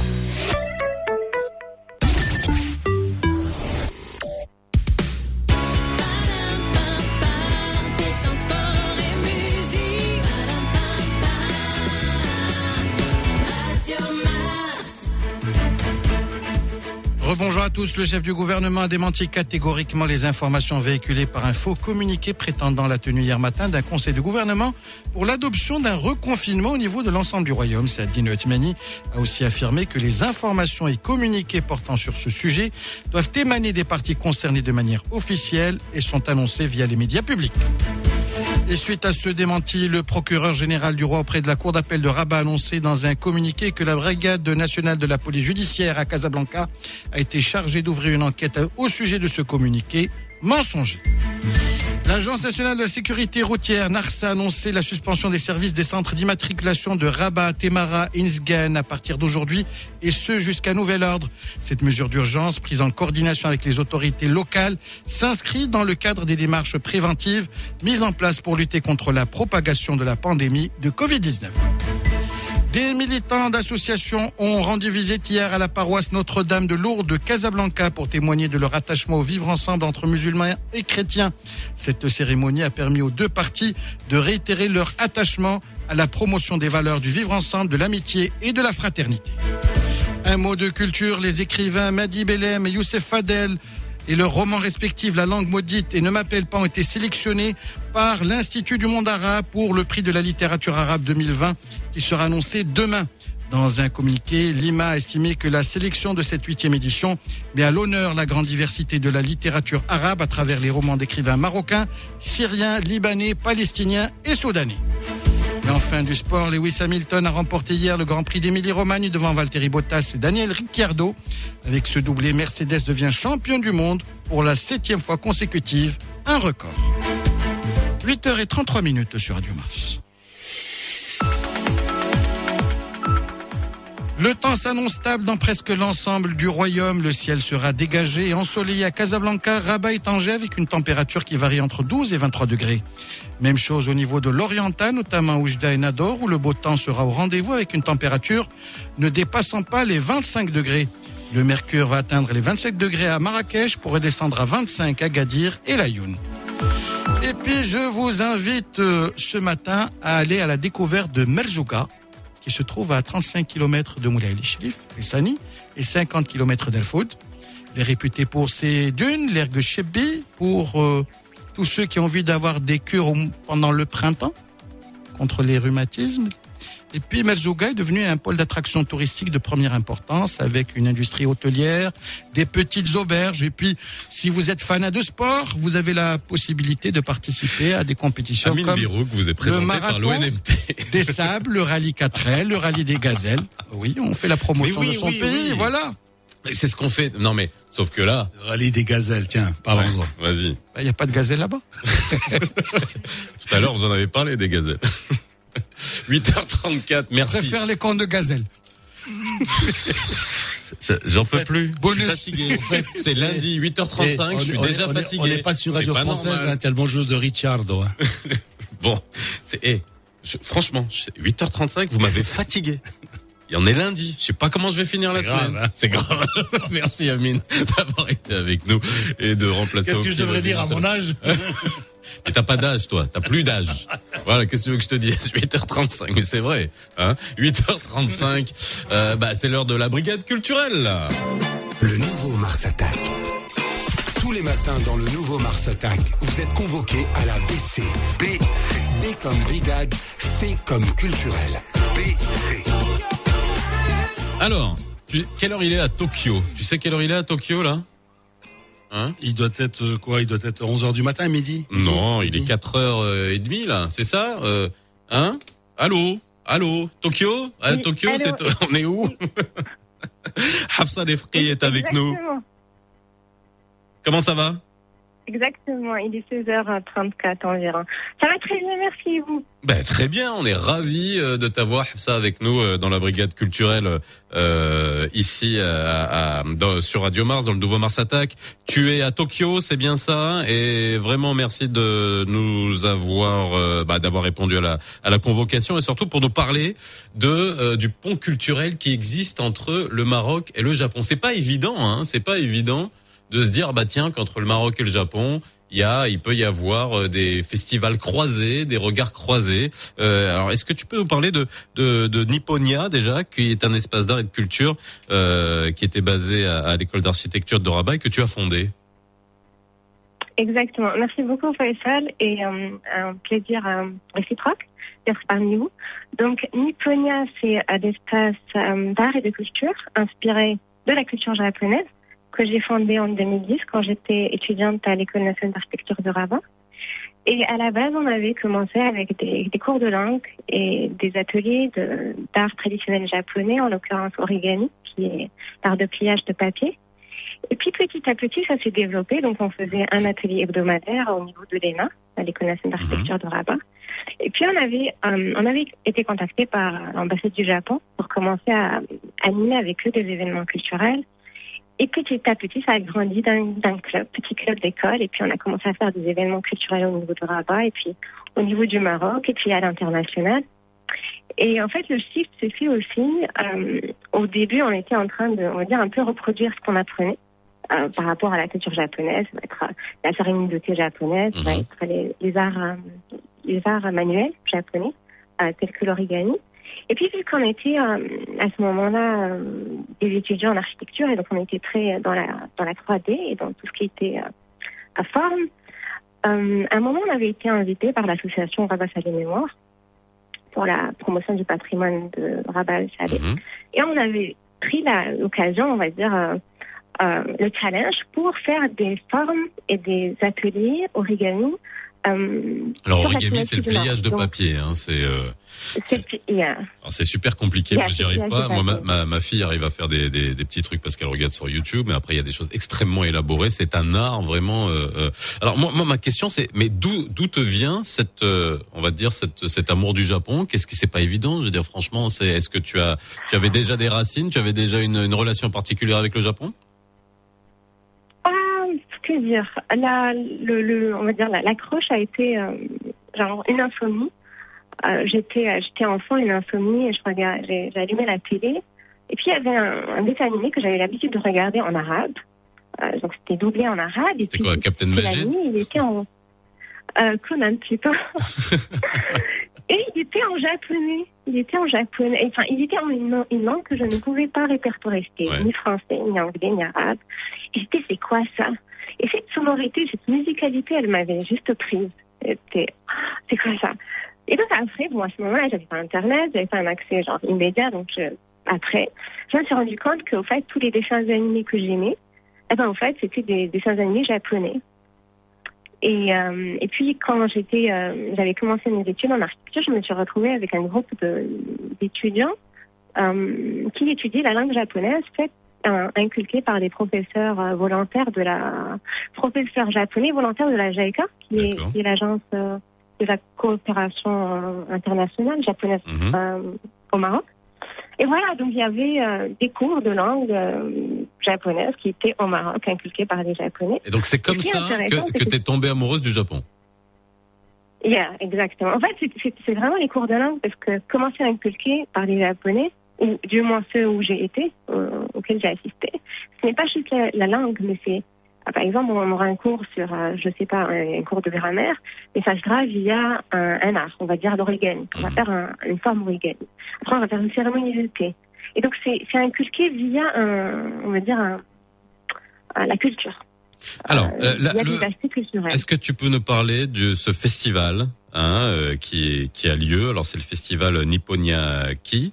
Alors, bien, bien sûr, c'est une édition, c'est une édition virtuelle hein, qui a eu lieu, hein, bien évidemment, parce que avec euh, euh actualité, oui. actualité oblige. Mais c'est quoi le principe? Alors, je vous raconte le contexte. À la base, le festival devait avoir lieu, donc c'était pour c'était les 10, ans de Nipponia, il devait avoir lieu le 16 mars. Euh, on allait avoir une semaine de festivités. Bon, tous les ans, on a une semaine de printemps où on fait nos ateliers. Et là, on, on, va aussi fêter l'anniversaire de, de. Et en fait, on était le 13 mars, on était, en train de peaufiner un autre programme avec nos invités du Japon en présentiel. Tout allait se faire à Rabat. Et puis le 13 mars, l'annonce du confinement général était tombée. Et on était, ah, on peut pas faire notre festival. Et donc voilà, tout était gelé. Et puis on a commencé à faire des ateliers origami en ligne, sur la, en ligne. Voilà, on était bon, on peut pas faire le piqueur, mais on va faire quelque chose en ligne. Et donc on a commencé dès mars, on a, on a pu collaborer entre autres avec Casa Mémoire. Donc ça, avec des ateliers et pour enfants et pour adultes. Euh, et puis en octobre, on était en attendant de pouvoir le faire euh, faire le festival en présentiel. Mhm. Et puis bon, octobre c'était le dixième anniversaire de, de Nipponia. On était bon, on va pas attendre plus. C'était un grand challenge pour toute l'équipe. Et aussi le côté décalage horaire parce que c'est quand même 8 heures de décalage horaire entre le Japon et le Maroc, vu qu'on avait des intervenants des deux côtés. On était pas à faire, ben on va le faire en virtuel. et comme ça, on pourra en faire profiter un plus grand, un plus large nombre. Bon, bah écoute, euh, merci Hafsa d'avoir été avec nous. Toi, le Japon, Lino, ça te ça te parle pas Moi, c'est. Oui. ben oui, justement, euh, j'espère pouvoir y aller l'été prochain pour les Jeux Olympiques. Donc. Oui, c'est ça. Oui, voilà. bah oui. Ah, bah, non, moi, moi, ce que je voulais, je voulais vous, vous, ce que je voulais vous demander, euh, Hafsa, c'est est-ce qu'il y a beaucoup plus de points de divergence ou des points de de de de, de consensus entre entre un Marocain et un Japonais, par exemple? Parce que moi, si je vous raconte. Sincèrement si je vous raconte ce qui est arrivé à mon ami euh, au regretté Max Quen Olivar une fois il est allé au Japon, vous savez qu'il était concessionnaire d'une grande marque d'automobile japonaise. Et pilote, pilote. Hein. Pilote, grand pilote évidemment, bien sûr. Euh, il a il a fait plus de 20 fois les, jeux, les, les, les 24 heures du Mans. Et un jour, bon, il était, il est allé chez un des directeurs justement de cette grosse, cette grande multinationale, et euh, il pouvait pas l'accompagner au à déjeuner. Alors le, dirigeant japonais a sorti son portefeuille, il a sorti un billet de 100 dollars ou l'équivalent de 100 dollars à peu près en yens, et il lui a donné, il a dit vous allez au restaurant, euh, euh, vous vous mangez, euh, voilà, je peux pas vous accompagner. C'est dingue ça. Au, Maroc, je je, je, je verrais pas un truc comme ça se faire au Maroc. Euh, en fait, je, je, je, je voilà, la culture japonaise, voilà, elle, elle, elle, est quand même particulière par rapport à la nôtre. Ça, ça, c'est un truc qui m'est resté en tête, hein. Et je dis, c'est pas possible que quelqu'un puisse faire ça. En fait, sincèrement, c'est très, c'est très, euh, c'est très différent, oui. Ça, ça je vous l'accorde. Maintenant, euh, mon approche qui est euh, personnelle, c'est que un moment, oui, le, par exemple, le Maroc, de son nom, c'est le Maghreb, c'est le pays du soleil couchant, et le Japon, c'est le pays du soleil levant. Donc, il y a deux extrêmes, littéralement. mais personnellement, genre, plutôt que de me focaliser sur ce qui, sur ce qui nous euh, diverge. Ce qui nous, euh, ce, qui nous rassemble, euh, quoi.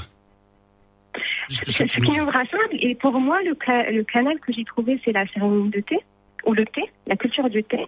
Et euh, c'est un moment pour les Japonais, c'est un moment de se poser et de, de profiter de l'instant.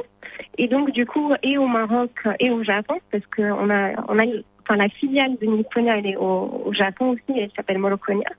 Et donc, on fait, un, on fait des séances de thé japonais, genre que ce soit un bol de thé euh, matcha ou un verre de thé à la menthe, et on se pose pour discuter. Et donc, en oubliant, genre, on va dire, les deux extrêmes qui sont Japon, Maroc et tout ce qui nous sépare, et moi, je retiens l'humain, ce qui nous, euh, ce, qui nous relie, surtout en ces temps-là, c'est notre, euh, on est tous un, on est humain. Merci beaucoup, ça sera pour finir. Merci euh, Hafsa d'avoir été euh, avec nous euh, encore une fois en direct de euh, Tokyo. Voilà, cette espèce de rencontre, on va dire. voilà, c'est un destin qui est quand même assez assez incroyable. Elle avait rien à voir avec le Japon. Elle s'est réveillée une nuit. Elle a découvert les Japon avec les, les mangas parce que les mangas c'est pas que ce qu'on croit, mais voilà. Et puis finalement, elle est là-bas. Elle fonde Nipponia, un festival qui fait le trait d'union entre deux pays que finalement on pourrait se dire que rien ne les rassemble. Bah si, voilà. 8h45. Un spécial manga un jour. Exact. 8h40. Bah ça fera plaisir à ma fille. Tiens. 8h45. Euh, dans quelques instants, c'est quoi le problème? On part de, de voilà, de, on parle de quelque chose de peut-être un peu moins, un peu moins rigolo. C'est la situation actuelle euh, sanitaire que nous euh, vivons et surtout d'un point de vue des urgentistes, des médecins urgentistes. Deux médecins seront avec nous dans quelques instants au téléphone et vous pouvez nous appeler 05 22 226 226 05 22 226 226 pour leur poser euh, toutes les questions ou réagir. 8h46, euh, bienvenue dans le nouveau Mars Attack.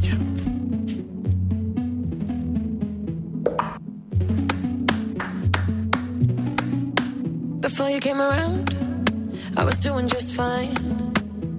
Usually, usually, usually, I don't pay no mind. And when it came down, I was looking in your eyes. Suddenly, suddenly, suddenly, I could feel it inside. I've got a fever, so can you check? Hand on my forehead, kiss my neck.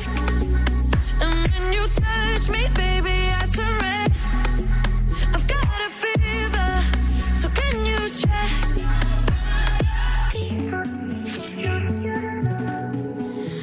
qu'avec du temps, ça partira.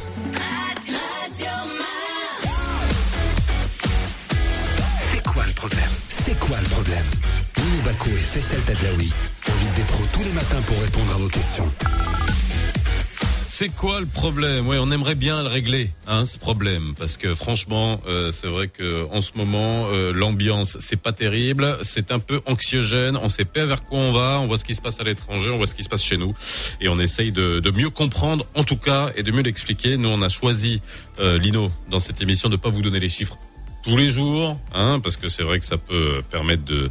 Par contre, on vous sensibilise, on essaie de montrer l'exemple, et euh, euh, notamment, c'était notre cas, hein, il y a deux semaines. Hein, quand j'ai eu ma, ma petite grippe, j'ai fait l'émission à distance, voilà, on a fait le test, on est revenu, etc. Mais on voit beaucoup de gens autour de nous qui sont atteints. Alors, qui s'en sortent. Moi, j'ai des amis, voilà, hein, pas de souci. Hein, ils sont restés chez eux, ils ont eu le traitement. Mais aujourd'hui, on va avoir deux médecins hein, avec nous pour voir euh, cette, euh, analyser la situation d'un point de vue déjà de médecine d'urgence. Parce que c'est vrai qu'on n'en parle pas suffisamment. Déjà que c'est un problème, l'ambulatoire. On savait qu'avant la, le, le, la, la, pandémie, l'épidémie, bref, appelez-la comme vous voulez, le, la médecine ambulatoire, l'urgence, c'est un véritable problème parce que même notamment dans le cas des accidents de la circulation, tu sais qu'il y avait beaucoup de gens qui auraient pu ça être commence déjà, ça commence déjà avec les ambulances. Oui, mais c'est ça. Sont pas médicalisés. Ouais. Où tu n'as pas d'oxygène dans les ambulances Mmh. déjà. Alors on va en parler. Justement avec nous aujourd'hui, ils sont avec nous euh, au, au téléphone. On va essayer euh, surtout, euh, je le répète aussi, dans le cadre de, de, de, euh, limiter le présentiel. Hein, même dans le studio, hein. je pense qu'on va recommencer à le faire, même si on respecte les distanciations. Hein, nos invités seront euh, plus souvent euh, au téléphone euh, euh, en ce moment. avec nous, euh, professeur Shafert Kitsani, anesthésiste réanimateur au CHU Ibn Rushd. Euh, comment ça va? Ça va, oui, ça va. Ça va, c'est euh, Ouais. c'est difficile. Ouais, ça va, ouais, ça va. J'imagine. hein. J'imagine surtout Ouais. vous, hein, vraiment. Et encore une fois, faut faut euh, ressouligner encore le rôle euh, de tout le personnel soignant, que ce soit les médecins, que ce soit les professeurs, que ce soit les urgentistes, que ce soit les infirmières, bref, toute la, toutes les toutes les personnes qui sont autour de, de ça. Merci à vous, professeur Mbark Dimo, membre de la Société marocaine de médecine d'urgence, est avec nous. Bonjour, je vous écoute. Bonjour professeur, tout va bien Bonjour, très bien. Je suis très honoré, et très content d'être avec vous. Bah, merci en tout cas d'avoir répondu à notre invitation ce, ce matin. Je sais que vous devez être tous euh, euh, tous les deux extrêmement occupés. Merci d'avoir pris de, de votre temps euh, aujourd'hui. Alors, euh, est-ce que euh, moi j'aurais voulu avoir de votre part puis c'est vrai que les gens qui nous écoutent aussi pourront appeler hein, 05 22 226 226. Vous le savez, vous nous appelez, vous pouvez poser des, des questions pour faire un point euh, de la situation sur le terrain. Et c'est ce qu'on essaie de faire régulièrement dans l'émission pour essayer de lire derrière les chiffres parce que les chiffres peuvent être alarmants, parfois même mal interprétés. euh, on peut mal les lire, on peut mal le comprendre. Vous qui êtes sur le terrain, je commence par vous, professeur Schaffer, car en plus vous, vous êtes anesthésiste réanimateur, donc vous êtes au centre. Euh, vous voyez les gens arriver euh, dans tout le processus de réanimation. Vous savez ce que ça Oui. demande comme moyens, ce que ça demande comme personnel. Euh, Aujourd'hui, vous, on en est où? Est-ce que vous, dans en, en termes de réanimation, c'est la question qu'on se pose tous. Est-ce qu'on est saturé? Est-ce qu'on peut faire face ou pas? Alors, très bien. Bon, je, pour expliquer, la, situ- la situation actuellement est sérieuse. On est sous pression, tous les Mhm. hôpitaux sont sous pression, que ce soit les hôpitaux publics, le CHU ou les, les cliniques privées qui participent à la prise Oui. en charge de ces patients. On n'est pas dépassé, mais la situation est sérieuse.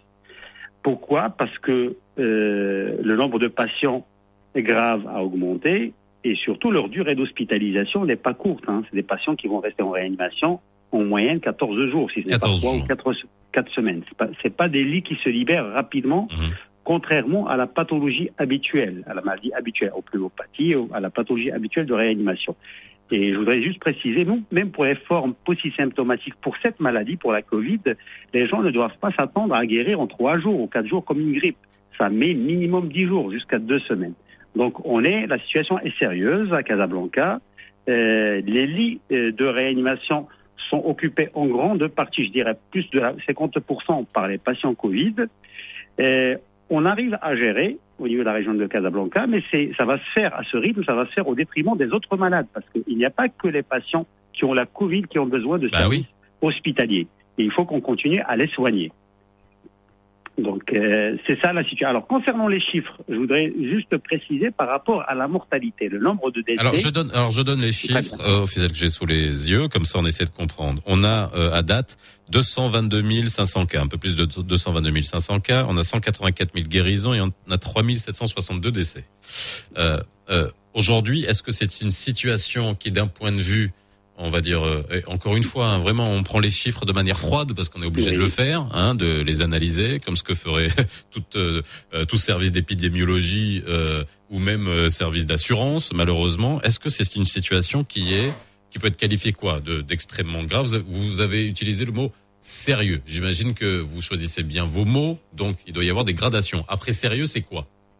Euh, c'est être débordé. C'est ou c'est pas soutenable ou c'est pas c'est pas maîtrisable. C'est ça mhm. l'objectif de toutes les mesures, que ce soit sur le plan sanitaire ou sur le plan euh, sécuritaire, c'est de ne pas mettre tous les lits euh, des hôpitaux sous pression parce qu'il faut continuer à, à, à, prendre en charge le citoyen qui a une autre maladie et prendre en charge les patients qui ont la Covid et les prendre en charge correctement. Quand on n'est pas débordé, on arrive à le faire dans de bonnes conditions. Maintenant, quand on est débordé, il y aura des, la, prise en charge va être limitée par le nombre de patients. Donc, euh, et concernant les chiffres, je voudrais juste préciser pour la mortalité. Oui. alors, depuis maintenant le, le mois d'août, l'essentiel des patients décédés en réanimation du fait de la Covid sont les patients qui décèdent habituellement dans les réanimations. C'est-à-dire aujourd'hui, on a la Covid qui est entrée dans tous les foyers.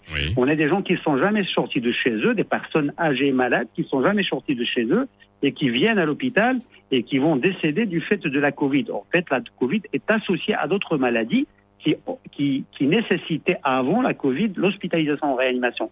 Je parle des accidents vasculaires cérébraux chez le sujet âgé, je parle des décompensations des diabètes, je parle des, décompensations des maladies respiratoires et cardiaques chroniques. Donc une partie des décès, ce sont les malades habituels de la réanimation qui vont décéder de leur maladie en plus de la Covid. Malheureusement, il y a une partie qui n'ont pas de qui n'ont pas de problème, des gens de la soixantaine bien importants ou de la cinquantaine bien mhm. importants, qui vont décéder de la Covid. Et dans notre jargon, on pourrait dire en dehors de la Covid c'est des morts évitables. C'est ça. pas des gens qui ont des tares. Et ça. C'est des dommages collatéraux, malheureusement. C'est ça ce que vous êtes en train de nous dire. C'est bon. Là, là, là, on a en plus, juste pour expliquer aux, aux auditeurs, c'est quand on a le nombre de malades par jour, c'est pas des gens qui n'ont que la Covid, qui sont décédés de la Covid en réanimation. Presque les deux tiers ont d'autres maladies et c'est des malades qui décédaient avant dans les réanimations.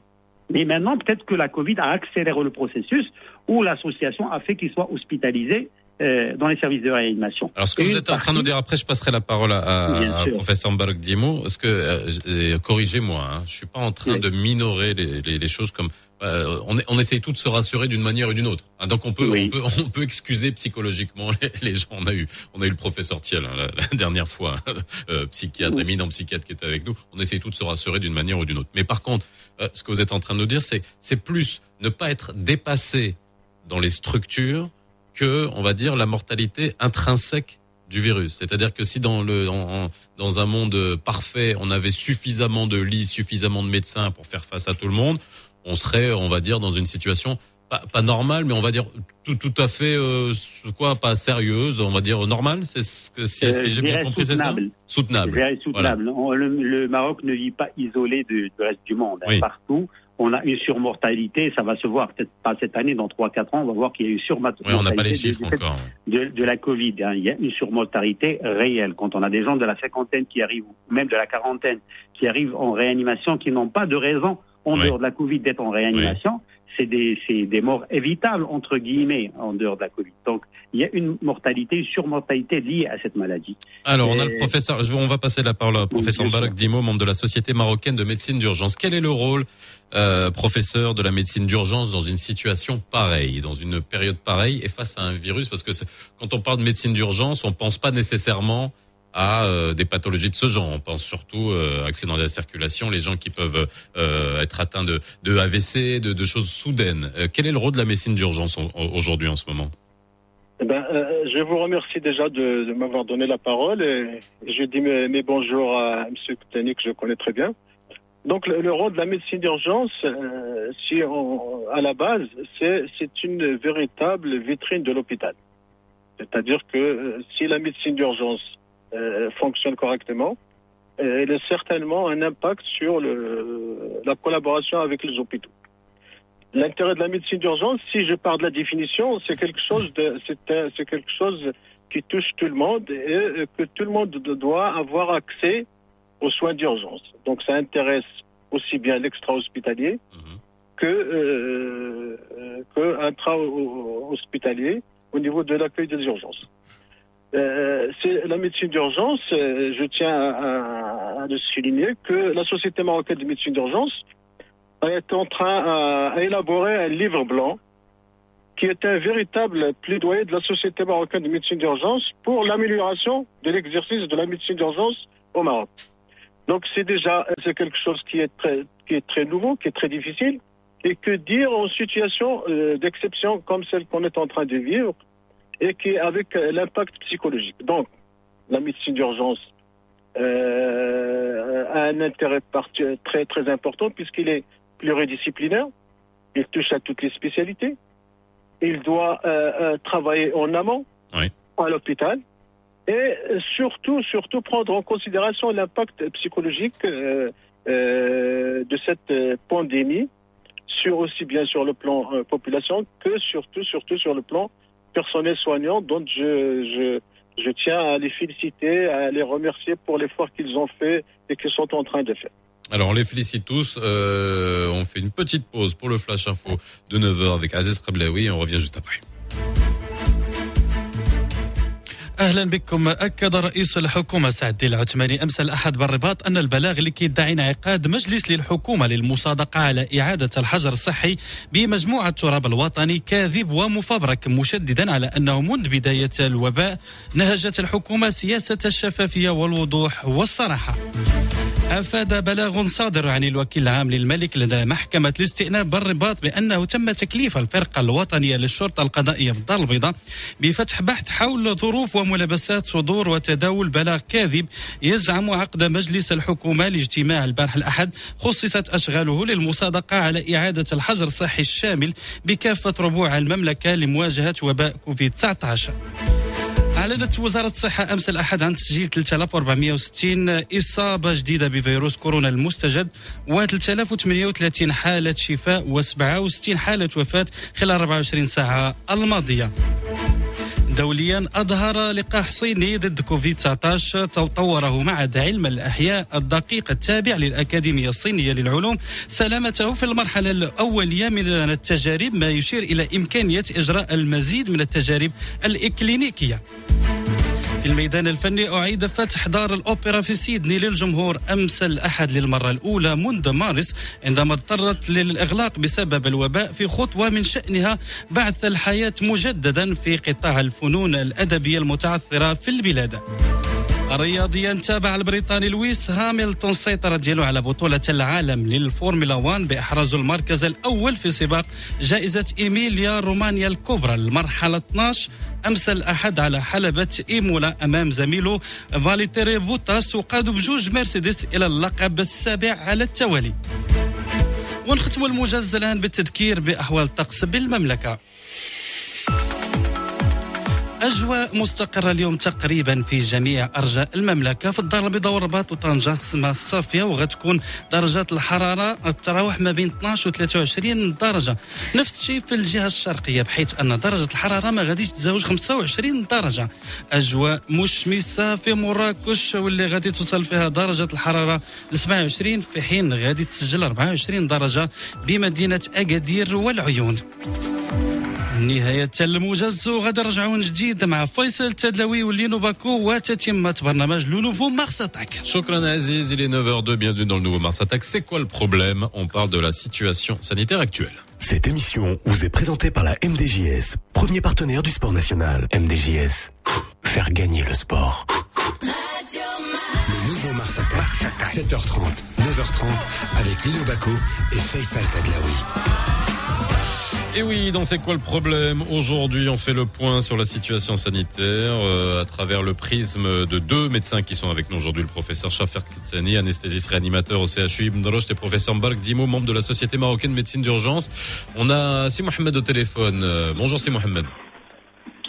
Euh, bonjour. Bonjour Assidi, comment ça va euh, Ça va très bien, je, je, vous remercie pour cette émission. Euh, je salue nos soldats à blouse blanche travaillent jour et nuit euh, pour, notre, pour notre bien-être.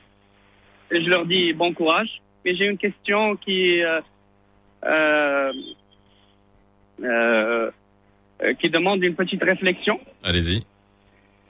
c'est que pourquoi tous les gouvernements aujourd'hui, et notamment le gouvernement marocain, prend comme, comme référence les, le nombre de saturation des lits de réanimation pour prendre des décisions de reconfinement ou bien de, des, mesures, euh, des mesures sanitaires drastiques. Pourquoi ce critère-là euh, particulièrement puisque nous, euh, particulièrement le Maroc, était déjà, on le sait très bien, dans, des problèmes sur ce plan-là, quoi. D'accord. Alors vous, c'est quoi? C'est la question, c'est de savoir pourquoi est-ce qu'on prend comme critère le nombre de lits de réanimation qu'on a pour décider si on confine ou on reconfine pas. Bon, je sais pas si c'est exactement le seul critère qu'on prend. À mon avis, il y en a beaucoup d'autres et ça doit être compliqué, mais on va poser la question à, à, à nos, à nos médecins. Euh, c'est Schaffer que vous êtes anesthésiste réanimateur. C'est euh, c'est la situation que vous nous avez euh, expliqué tout à l'heure. C'est euh, c'est c'est le principal critère qu'il faut utiliser aujourd'hui, c'est d'avoir suffisamment de lits de réanimation pour euh, savoir si on peut faire face? Non, c'est pas le seul critère. J'ai expliqué un petit peu. La question, elle est pertinente. C'est une mmh. question que le citoyen se pose. Alors, euh, il y a un équilibre entre euh, préserver la santé de tout le monde et reprendre une vie sociale et économique. Alors l'idéal, c'est pas de reconfiner, que les gens doivent aller travailler pour gagner leur vie et pour reprendre. Euh, beaucoup de gens sans travail, soit dans un secteur qui n'est pas formel et ils doivent travailler tous les jours. L'idéal, c'est de les laisser travailler. Mais en même temps, tous les citoyens voudraient que si jamais ils tombent malades par la Covid ou, autre maladie, ou un de leurs proches tombe malade de la Covid ou autre chose, trouve un, lit d'hôpital. Quand on n'est pas concerné, on peut raisonner les chiffres, mais quand on est concerné, on voit les patients en détresse et les familles en détresse qui cherchent des lits d'hôpitaux. Donc c'est pour ça que c'est universel. Euh, L'État doit assurer la possibilité d'accès aux soins à tous les citoyens, même dans une situation d'exception. Alors pourquoi il y a ces mesures euh, restrictives? C'est pour réduire le nombre de patients qui, qui, qui arrivent dans les services, dans, dans les, services hospitaliers par jour. Donc c'est pas parce que le critère, tant qu'on n'est pas saturé, on fait ce qu'on veut. Si c'est saturé, c'est l'élément qu'on va prendre. L'idéal, c'est un équilibre entre le comportement du citoyen et les mesures restrictives qui permettent, ces deux, ces deux choses permettent de réduire la pression sur les hôpitaux pour que tout citoyen, s'il est malade, puisse accéder aux soins. Alors, professeur Balkdimo, vous êtes membre de la Société marocaine de médecine d'urgence. Revenons aux urgences. Alors, euh, est-ce que les urgences sont saturées, d'une part? Est-ce qu'on a suffisamment de médecins urgentistes? Alors, les urgences, il y a les urgences quand on va aux urgences à l'hôpital, hein, donc on est, vous êtes obligé de prendre en charge des gens euh, extrêmement euh, rapidement avec entre autres toutes, les autres toutes les autres urgences parce que euh, on, parle, on parle tellement de, du, du Covid qu'on a l'impression qu'il y a plus que ça dans les hôpitaux. Mais non, il y a encore des accidents de la circulation, il y a des gens qui ont des AVC, il y a des gens qui ont tous les tous les trucs qu'on peut imaginer, toutes les tout ce que vous pouvez voir vous dans les dans, dans les urgences. Et puis il y a aussi euh, les ambulances et l'ambulatoire. Est-ce qu'on a suffisamment de euh, un de compétences en termes de médecine d'urgence et de médecine ambulatoire pour faire face aujourd'hui, notamment à, voilà, que ça soit la Covid et toutes les autres urgences. Euh, justement, c'est pour revenir à, ce qu'a dit mon ami euh, Tani.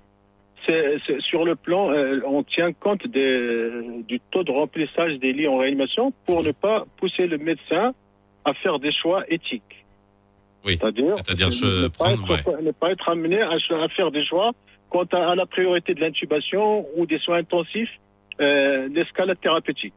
Mais ça, j'imagine qu'en médecin urgentiste, c'est quelque chose qu'on vous apprend très vite. Le, euh, médecin urgentiste, là, on, est arrivé au stade où on, doit faire ce qu'on appelle la notion de triage. Hmm. Et le triage, si on le fait dans des conditions normales, préparées, euh, ça doit être fait par. On n'est pas poussé, on n'est pas obligé de faire des choix selon des critères autres que euh, la gravité du patient, d'une part. D'autre part, euh, en situation de crise, il y a, il faut savoir qu'il y a un impact psychologique considérable. Ça veut dire qu'on doit tenir compte des urgences qui ne rentrent pas dans le cadre de la crise, euh, de la crise pandémique actuelle.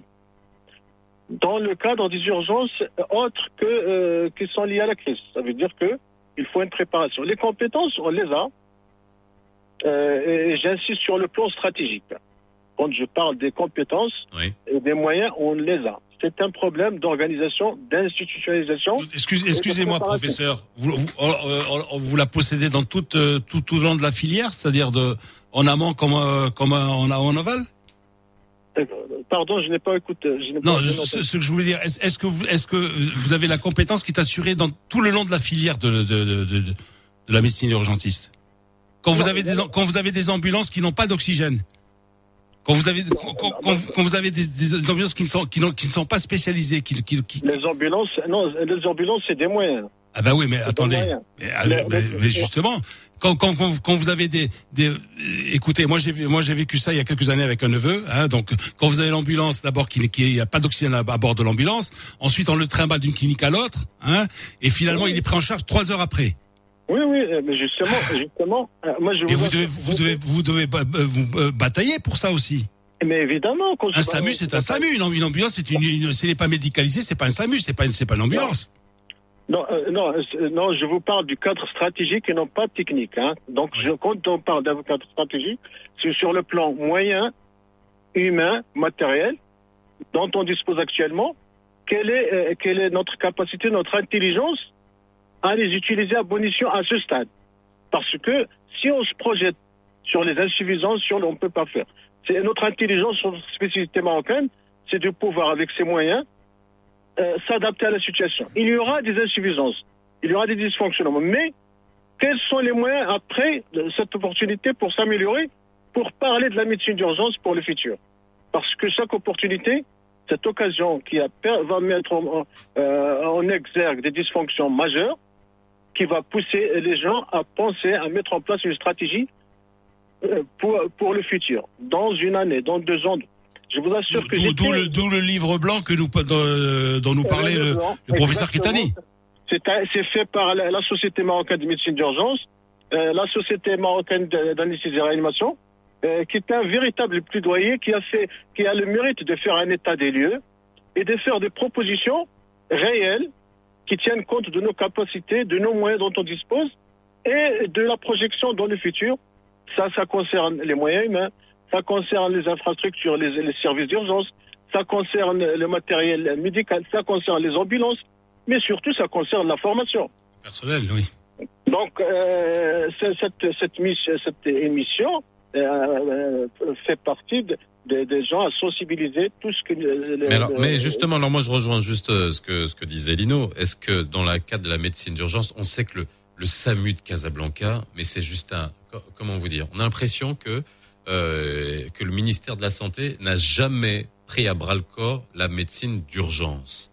Alors qu'on voit que c'est quand même, et il y a des chiffres, il y a des statistiques. On prend rien que les statistiques de, de, de des accidents de la circulation. On sait que, euh, alors je sais plus si c'est le, même chiffre aujourd'hui, mais on pourrait euh, sauver euh, quasiment le double de personnes si, parce qu'il y en a beaucoup qui décèdent dans l'ambulance parce qu'elles sont pas prises à en charge à temps parce que c'est pas bien pris en charge. Est-ce qu'il y a un moment donné, euh, on a vu que euh, tous les problèmes structurels qu'on avait au niveau de la santé, est-ce que la médecine d'urgence, l'ambulatoire, c'est quelque chose qui pourrait faire baisser le nombre de morts, quelle que soit le, le, la pathologie et surtout en, cette, en ces temps de pandémie? Est-ce qu'il faut investir massivement dans la médecine ambulatoire et d'urgence? Oui, euh, euh, vous voulez que je réponde? Allez-y, bah oui, si vous voulez. Ben, déjà, donc, la médecine, donc euh, quand, quand, on parle de la, médecine ambulatoire, c'est une médecine qui inclut la médecine d'urgence. Oui. Donc on englobe tout hein, dans la médecine d'urgence. Absolument. donc ce qu'il faut, vous, vous l'avez bien dit, il faut investir dans la médecine d'urgence parce que c'est la plateforme commune à toutes les spécialités. Et il, il va considérablement diminuer la tension sur les hôpitaux en prenant en charge les malades euh, en amont et peut éviter des hospitalisations inutiles quelquefois, voire des encombrements des services d'urgence. Deuxièmement, il, permet de, donner le droit d'accès aux soins à n'importe quel citoyen. Parce que les soins primaires, malheureusement, ils font, ils font défaut. Pourquoi? Parce que euh, on n'a pas développé euh, cette, cette, euh, cette médecine d'urgence. On lui a pas. Je vous donne juste un chiffre. Vous savez que nous avons au Maroc que 22 médecins spécialistes en médecine d'urgence. D'accord. Seulement 22 22. Au Maroc Au Maroc. Donc si déjà, on peut avoir des solutions. Moi, je vous assure que j'ai fait, euh, fait la, la, province de, de Je suis allé jusqu'au niveau du dispensaire primaire. Euh, on a fait une évaluation. Euh, les moyens, on en a. Mais il faut une institutionnalisation, une organisation et surtout une formation, aussi bien du personnel que la mise à niveau des ambulances. On a, euh, on a presque 56 ambulances au niveau de la province de Benghazi. S'il y a une coordination, s'il y a une institutionnalisation pour utiliser tout ce matériel bonissant, c'est pourquoi je vous ai dit tout à l'heure sur le plan stratégique, pour être optimiste, on a des capacités. Maintenant, est-ce qu'ils sont utilisés, l'abolition Est-ce qu'il y a une coordination? Est-ce qu'il y a une institutionnalisation pour que ça soit quelque chose d'obligatoire à faire Utilisons déjà nos moyens. Oui, mais voilà. Mais c'est, moi, quand, on, quand on entend le nombre de médecins urgentistes, c'est ah c'est juste incroyable. cela étant, c'est quelque chose qu'on peut euh, trouver des solutions. On peut faire des formations accélérées pour avoir des médecins qui ont une formation au niveau de chaque service des urgences déjà. Euh, mettre un niveau des ambulances qui existent. On a un parc auto-ambulance qui existe. Il suffit de, les mettre à niveau. Mettre une bouteille d'oxygène, euh, former l'ambulancier et faire une coordination pour les utiliser à pollution. Donc voilà, je, vous assure que j'ai passé 14 ans euh, au niveau du pôle des urgences de l'hôpital militaire d'instruction Mohamed V. Mhm. Je connais tout ce que c'est que les urgences, sa complexité, euh, je connais qu'il y a un besoin parce qu'on doit appeler chaque une urgence, c'est même une urgence objective et ressentie. Non mais et surtout, non mais surtout vous parlez psychologique, mais euh, pour être urgentiste, pour être médecin urgentiste, faut avoir aussi un sacré bagage psychologique. C'est pas n'importe quel médecin qui peut faire de l'urgence, hein, Nino. Ça veut dire, franchement, c'est faut être, faut être solide. C'est hein. un, un, impact. Et puis c'est les ah situations changent d'une à l'autre. Hein. Voilà, il faut prendre des décisions extrêmement. Bon bref, comme tout. Euh, euh, Shafer Katsani, vous êtes anesthésiste réanimateur au CHU d'Immunologie. Euh, on va rejoindre la médecine d'urgence. Est-ce est que euh, justement, est-ce qu'il y a s'il y avait euh, une médecine d'urgence euh, pas plus efficace, plus efficace dans le dans la couverture, dans le nombre, hein, dans le volume, hein, pas, pas, pas dans la qualité. est-ce que ça permettrait finalement aussi de euh, de, de, de, dégager un certain nombre de places au niveau des, des lits de réanimation parce que j'ai lu euh, récemment, j'ai pas vérifié l'information, mais j'ai lu un article, ça vient de confrères extrêmement sérieux, qui donnait des chiffres sur le fait que euh, il y a beaucoup de gens qui, euh, on va dire, n'arrivent pas, arrivent aux urgences à cause de la Covid très tard parce que ils voient les symptômes, ils attendent que les symptômes vraiment se déclarent, ils attendent cinq jours, six jours, et ben là, nécessairement, paf, alors que s'ils avaient été traités à temps ou pris en charge à temps, eh ben ça ferait pas un lit de réanimation euh, de d'occuper. Est-ce que c'est vrai ou pas? Ben Effectivement. C'est des problèmes réels de tous les jours. Alors, euh, vous avez parlé de la médecine d'urgence. Professeur Dimo connaît très bien le, le, secteur. Quand on parle de 22 spécialistes, c'est des gens qui ont fait comme spécialité la médecine d'urgence. C'est des hyper experts qui font qui peuvent gérer des situations de catastrophe et font de la médecine d'urgence. Et on a beaucoup de médecins généralistes qui ont été formés, notamment mhm. par des formations euh, de la Société marocaine de médecine d'urgence à l'urgentologie et qui gèrent, gèrent les services d'accueil des urgences un peu partout au Maroc. Alors, le problème, c'est un maillon important de la médecine d'urgence inexistant ou inopérant au Maroc. Parce que la médecine d'urgence ne se fait pas qu'à l'hôpital. Ben oui. vécue en dehors d'hôpital. Il y a deux choses là. La première chose, c'est la régulation médicale. C'est quoi la régulation médicale? C'est être à l'écoute du citoyen. Ça a été fait dans la Covid, mais si ça pouvait soulager les urgences, il y a beaucoup de patients qu'on peut éventuellement soit orienter vers le médecin généraliste, le centre de santé, ou leur dire de rester chez eux. C'est pas grave, ils peuvent prendre mhm. des médicaments. Donc déjà, la régulation médicale, c'est un élément primordial pour le bon fonctionnement de la médecine d'urgence. Et il y a tout ce qui se passe en dehors de l'hôpital, et Dino a bien expliqué l'état des ambulances.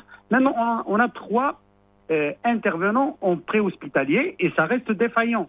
Il y a un, la, la, les ambulances de la santé publique et des SAMU, qui sont moi je dirais, je dirais pas inopérant, mais il fonctionne pas de façon optimale. Deuxièmement, on, a, la faut, protection il faut, il faut juste dire, non mais les gens peut-être ne, savent pas, mais le SAMU, c'est, je suis désolé, c'est du grand n'importe quoi juridique. Ça n'a pas d'existence légale.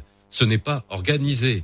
Euh, chaque région a une, un SAMU différent qui fonctionne de manière différente avec les moyens différents. Absolument. Et si euh, je, je, euh, vous allez voir les, les, les, les, gens qui travaillent au SAMU, il y en a qui sont pas payés depuis des mois et des mois. Comment voulez-vous dans une ville comme Casa Normalement, ça devrait être un, un, un c'est un, fleuron. maillon, mais bien sûr. Le, le, le SAMU, c'est le, le fleuron de la médecine. Bah dans, dans, un, des fleurons de la médecine dans une ville. Mais non, il n'y a pas, il y a pas des gens qui ne sont pas payés. Hein. Il n'y a pas de, des gens qui Non, mais je sais. Alors, le SAMU, c'est des Non, mais c'est professeur, professeur, écoutez, écoutez, j'ai un ami qui est médecin urgentiste hein, à Marseille, hein, marocain, et il m'a dit, Lino, écoute, je veux revenir euh, chez moi. Il est d'Agadir. Il dit, je veux revenir.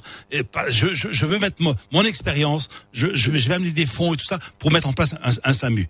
Bah, après deux ou trois semaines, il est reparti. Alors, je il, il, il, a pas trouvé interlocuteur, il a pas trouvé impossible, impossible de trouver quelqu'un qui, qui, puisse épouser son projet. Non, je comprends, je comprends. Euh, laissez-moi juste vous expliquer. Il y a 20 ans, il n'y avait pas de médecine d'urgence. Oui. Il y a un travail qui a été fait. C'est vrai que maintenant, il y a un travail qui a été fait. Euh, professeur Dimo est dans la médecine d'urgence depuis une vingtaine d'années, moi-même.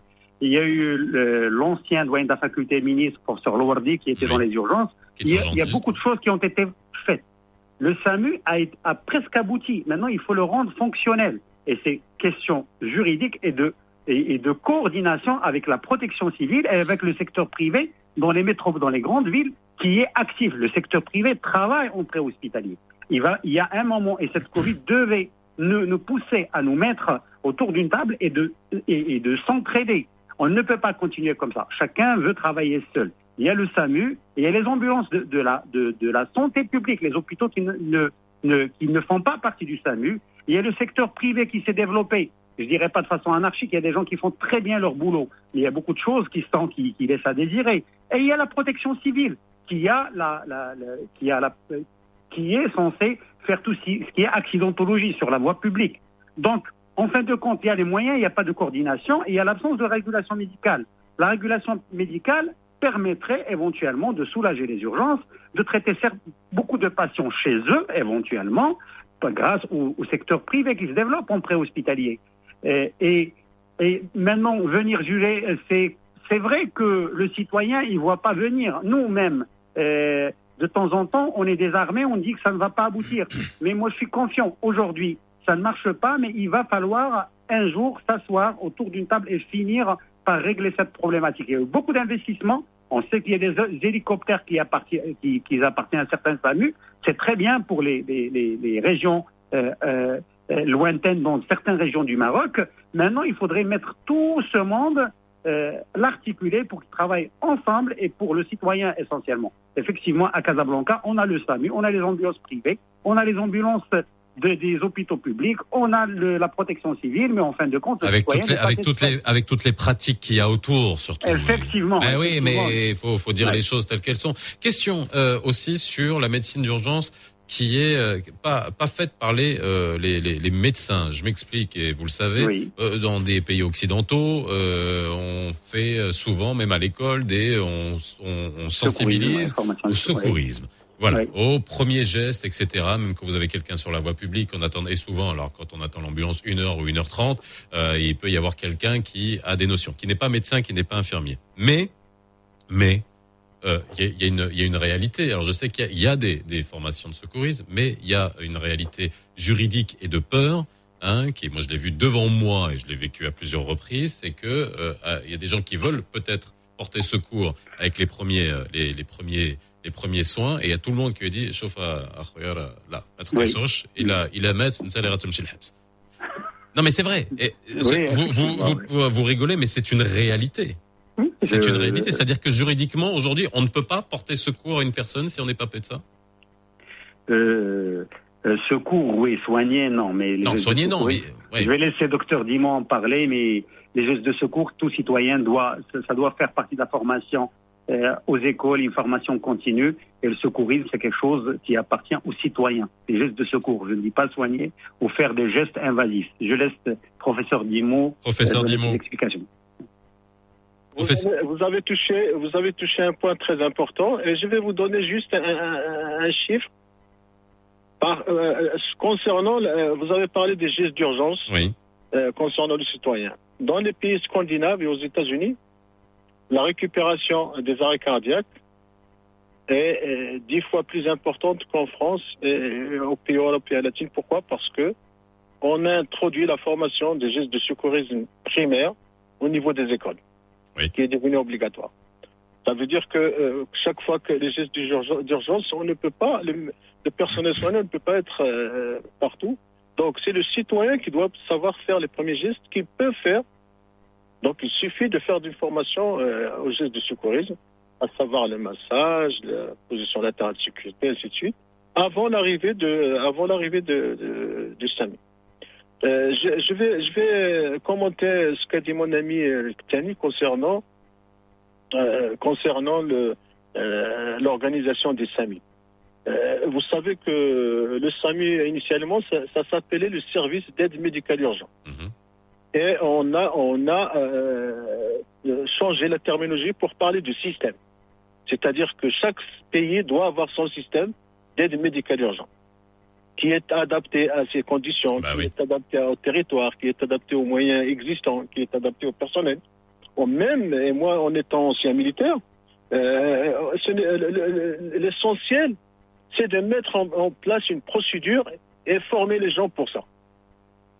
Si on n'a pas de, si on n'a pas de médecin urgentiste, on peut former les médecins euh, généralistes pour s'occuper des urgences. Bah on peut former le personnel infirmier pour, euh, comme ce que se fait aux États-Unis, hein, les, infirmiers, euh, les techniciens supérieurs euh, dans les, centres de traumatologie.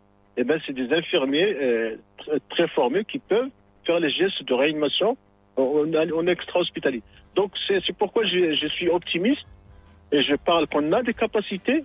Il y a des dysfonctionnements, certes, mais on a des capacités de, de, s'organiser. Il suffit de tenir compte, par exemple, de ce livre blanc qui est mis en place de se réunir tous les secteurs parce que la médecine d'urgence extra-hospitalière, il ne s'adresse pas uniquement au personnel soignant du ministère de la Santé. Il s'adresse au, ministère de la Justice. Il s'adresse au, ministre des Travaux publics. Par exemple, je, vous parle d'un exemple. Au, niveau de l'autoroute, si vous n'avez pas un passage prioritaire des ambulances, il se peut qu'il y ait un accident. L'accès au lieu de l'accident reste impossible. Ah mais ça, ça, ça c'est un autre problème. Hein. Quand vous voyez les ambulances quand elles sont bloquées dans le trafic à Casablanca, par exemple, les villes comme Casablanca, vous dites c'est aberrant, c'est incroyable. Vous avez des gens qui brûlent le rouge et là, et là, là, qui sont obligés de, de passer au rouge, ben ils, respectent le rouge. Alors vous dites, il y a toute une mentalité, toute une campagne à faire. Eh ben, oui, qu'est-ce que tu veux. Merci beaucoup, en tout cas, professeur Schaffer Ktsani, anesthésiste réanimateur au CHU, Ibn et professeur Mbargdi, membre de la Société marocaine de médecine d'urgence, d'avoir été avec nous aujourd'hui dans le nouveau euh, Mars Attack quand tu vas aux États-Unis, qu'il y a une ambulance qui arrive, t'es pas seulement obligé de. Le, gars t'insulte. Tu dois t'arrêter. Parce qu'il a un micro, tu, le sais. T'arrêter. Tu dois t'arrêter. Non, non, mais attends, attends. Le, gars, le gars, il a un micro, un haut-parleur. Et il, la voiture qui est devant lui lui dit espèce d'âne, tu veux te déplacer, oui ou non? T'as deux. T'as les bus scolaires et les ambulances. Quand le bus scolaire s'arrête pour que les enfants descendent, tu es obligé de t'arrêter. Et quand l'ambulance est derrière toi, tu t'arrêtes. Voilà. Et si tu t'arrêtes pas, je peux te dire que. eh ben oui, ben c'est comme ça. 9h26. Merci d'avoir été avec nous. On se retrouve demain. Et oh, spécial. Spécial américaine. Spécial américaine. Spécial US. Ben oui. Sélection ben oui. Demain, 9h26. Choisissez votre camp. Votre camp. Allez, voilà. On se retrouve demain, même heure, même endroit.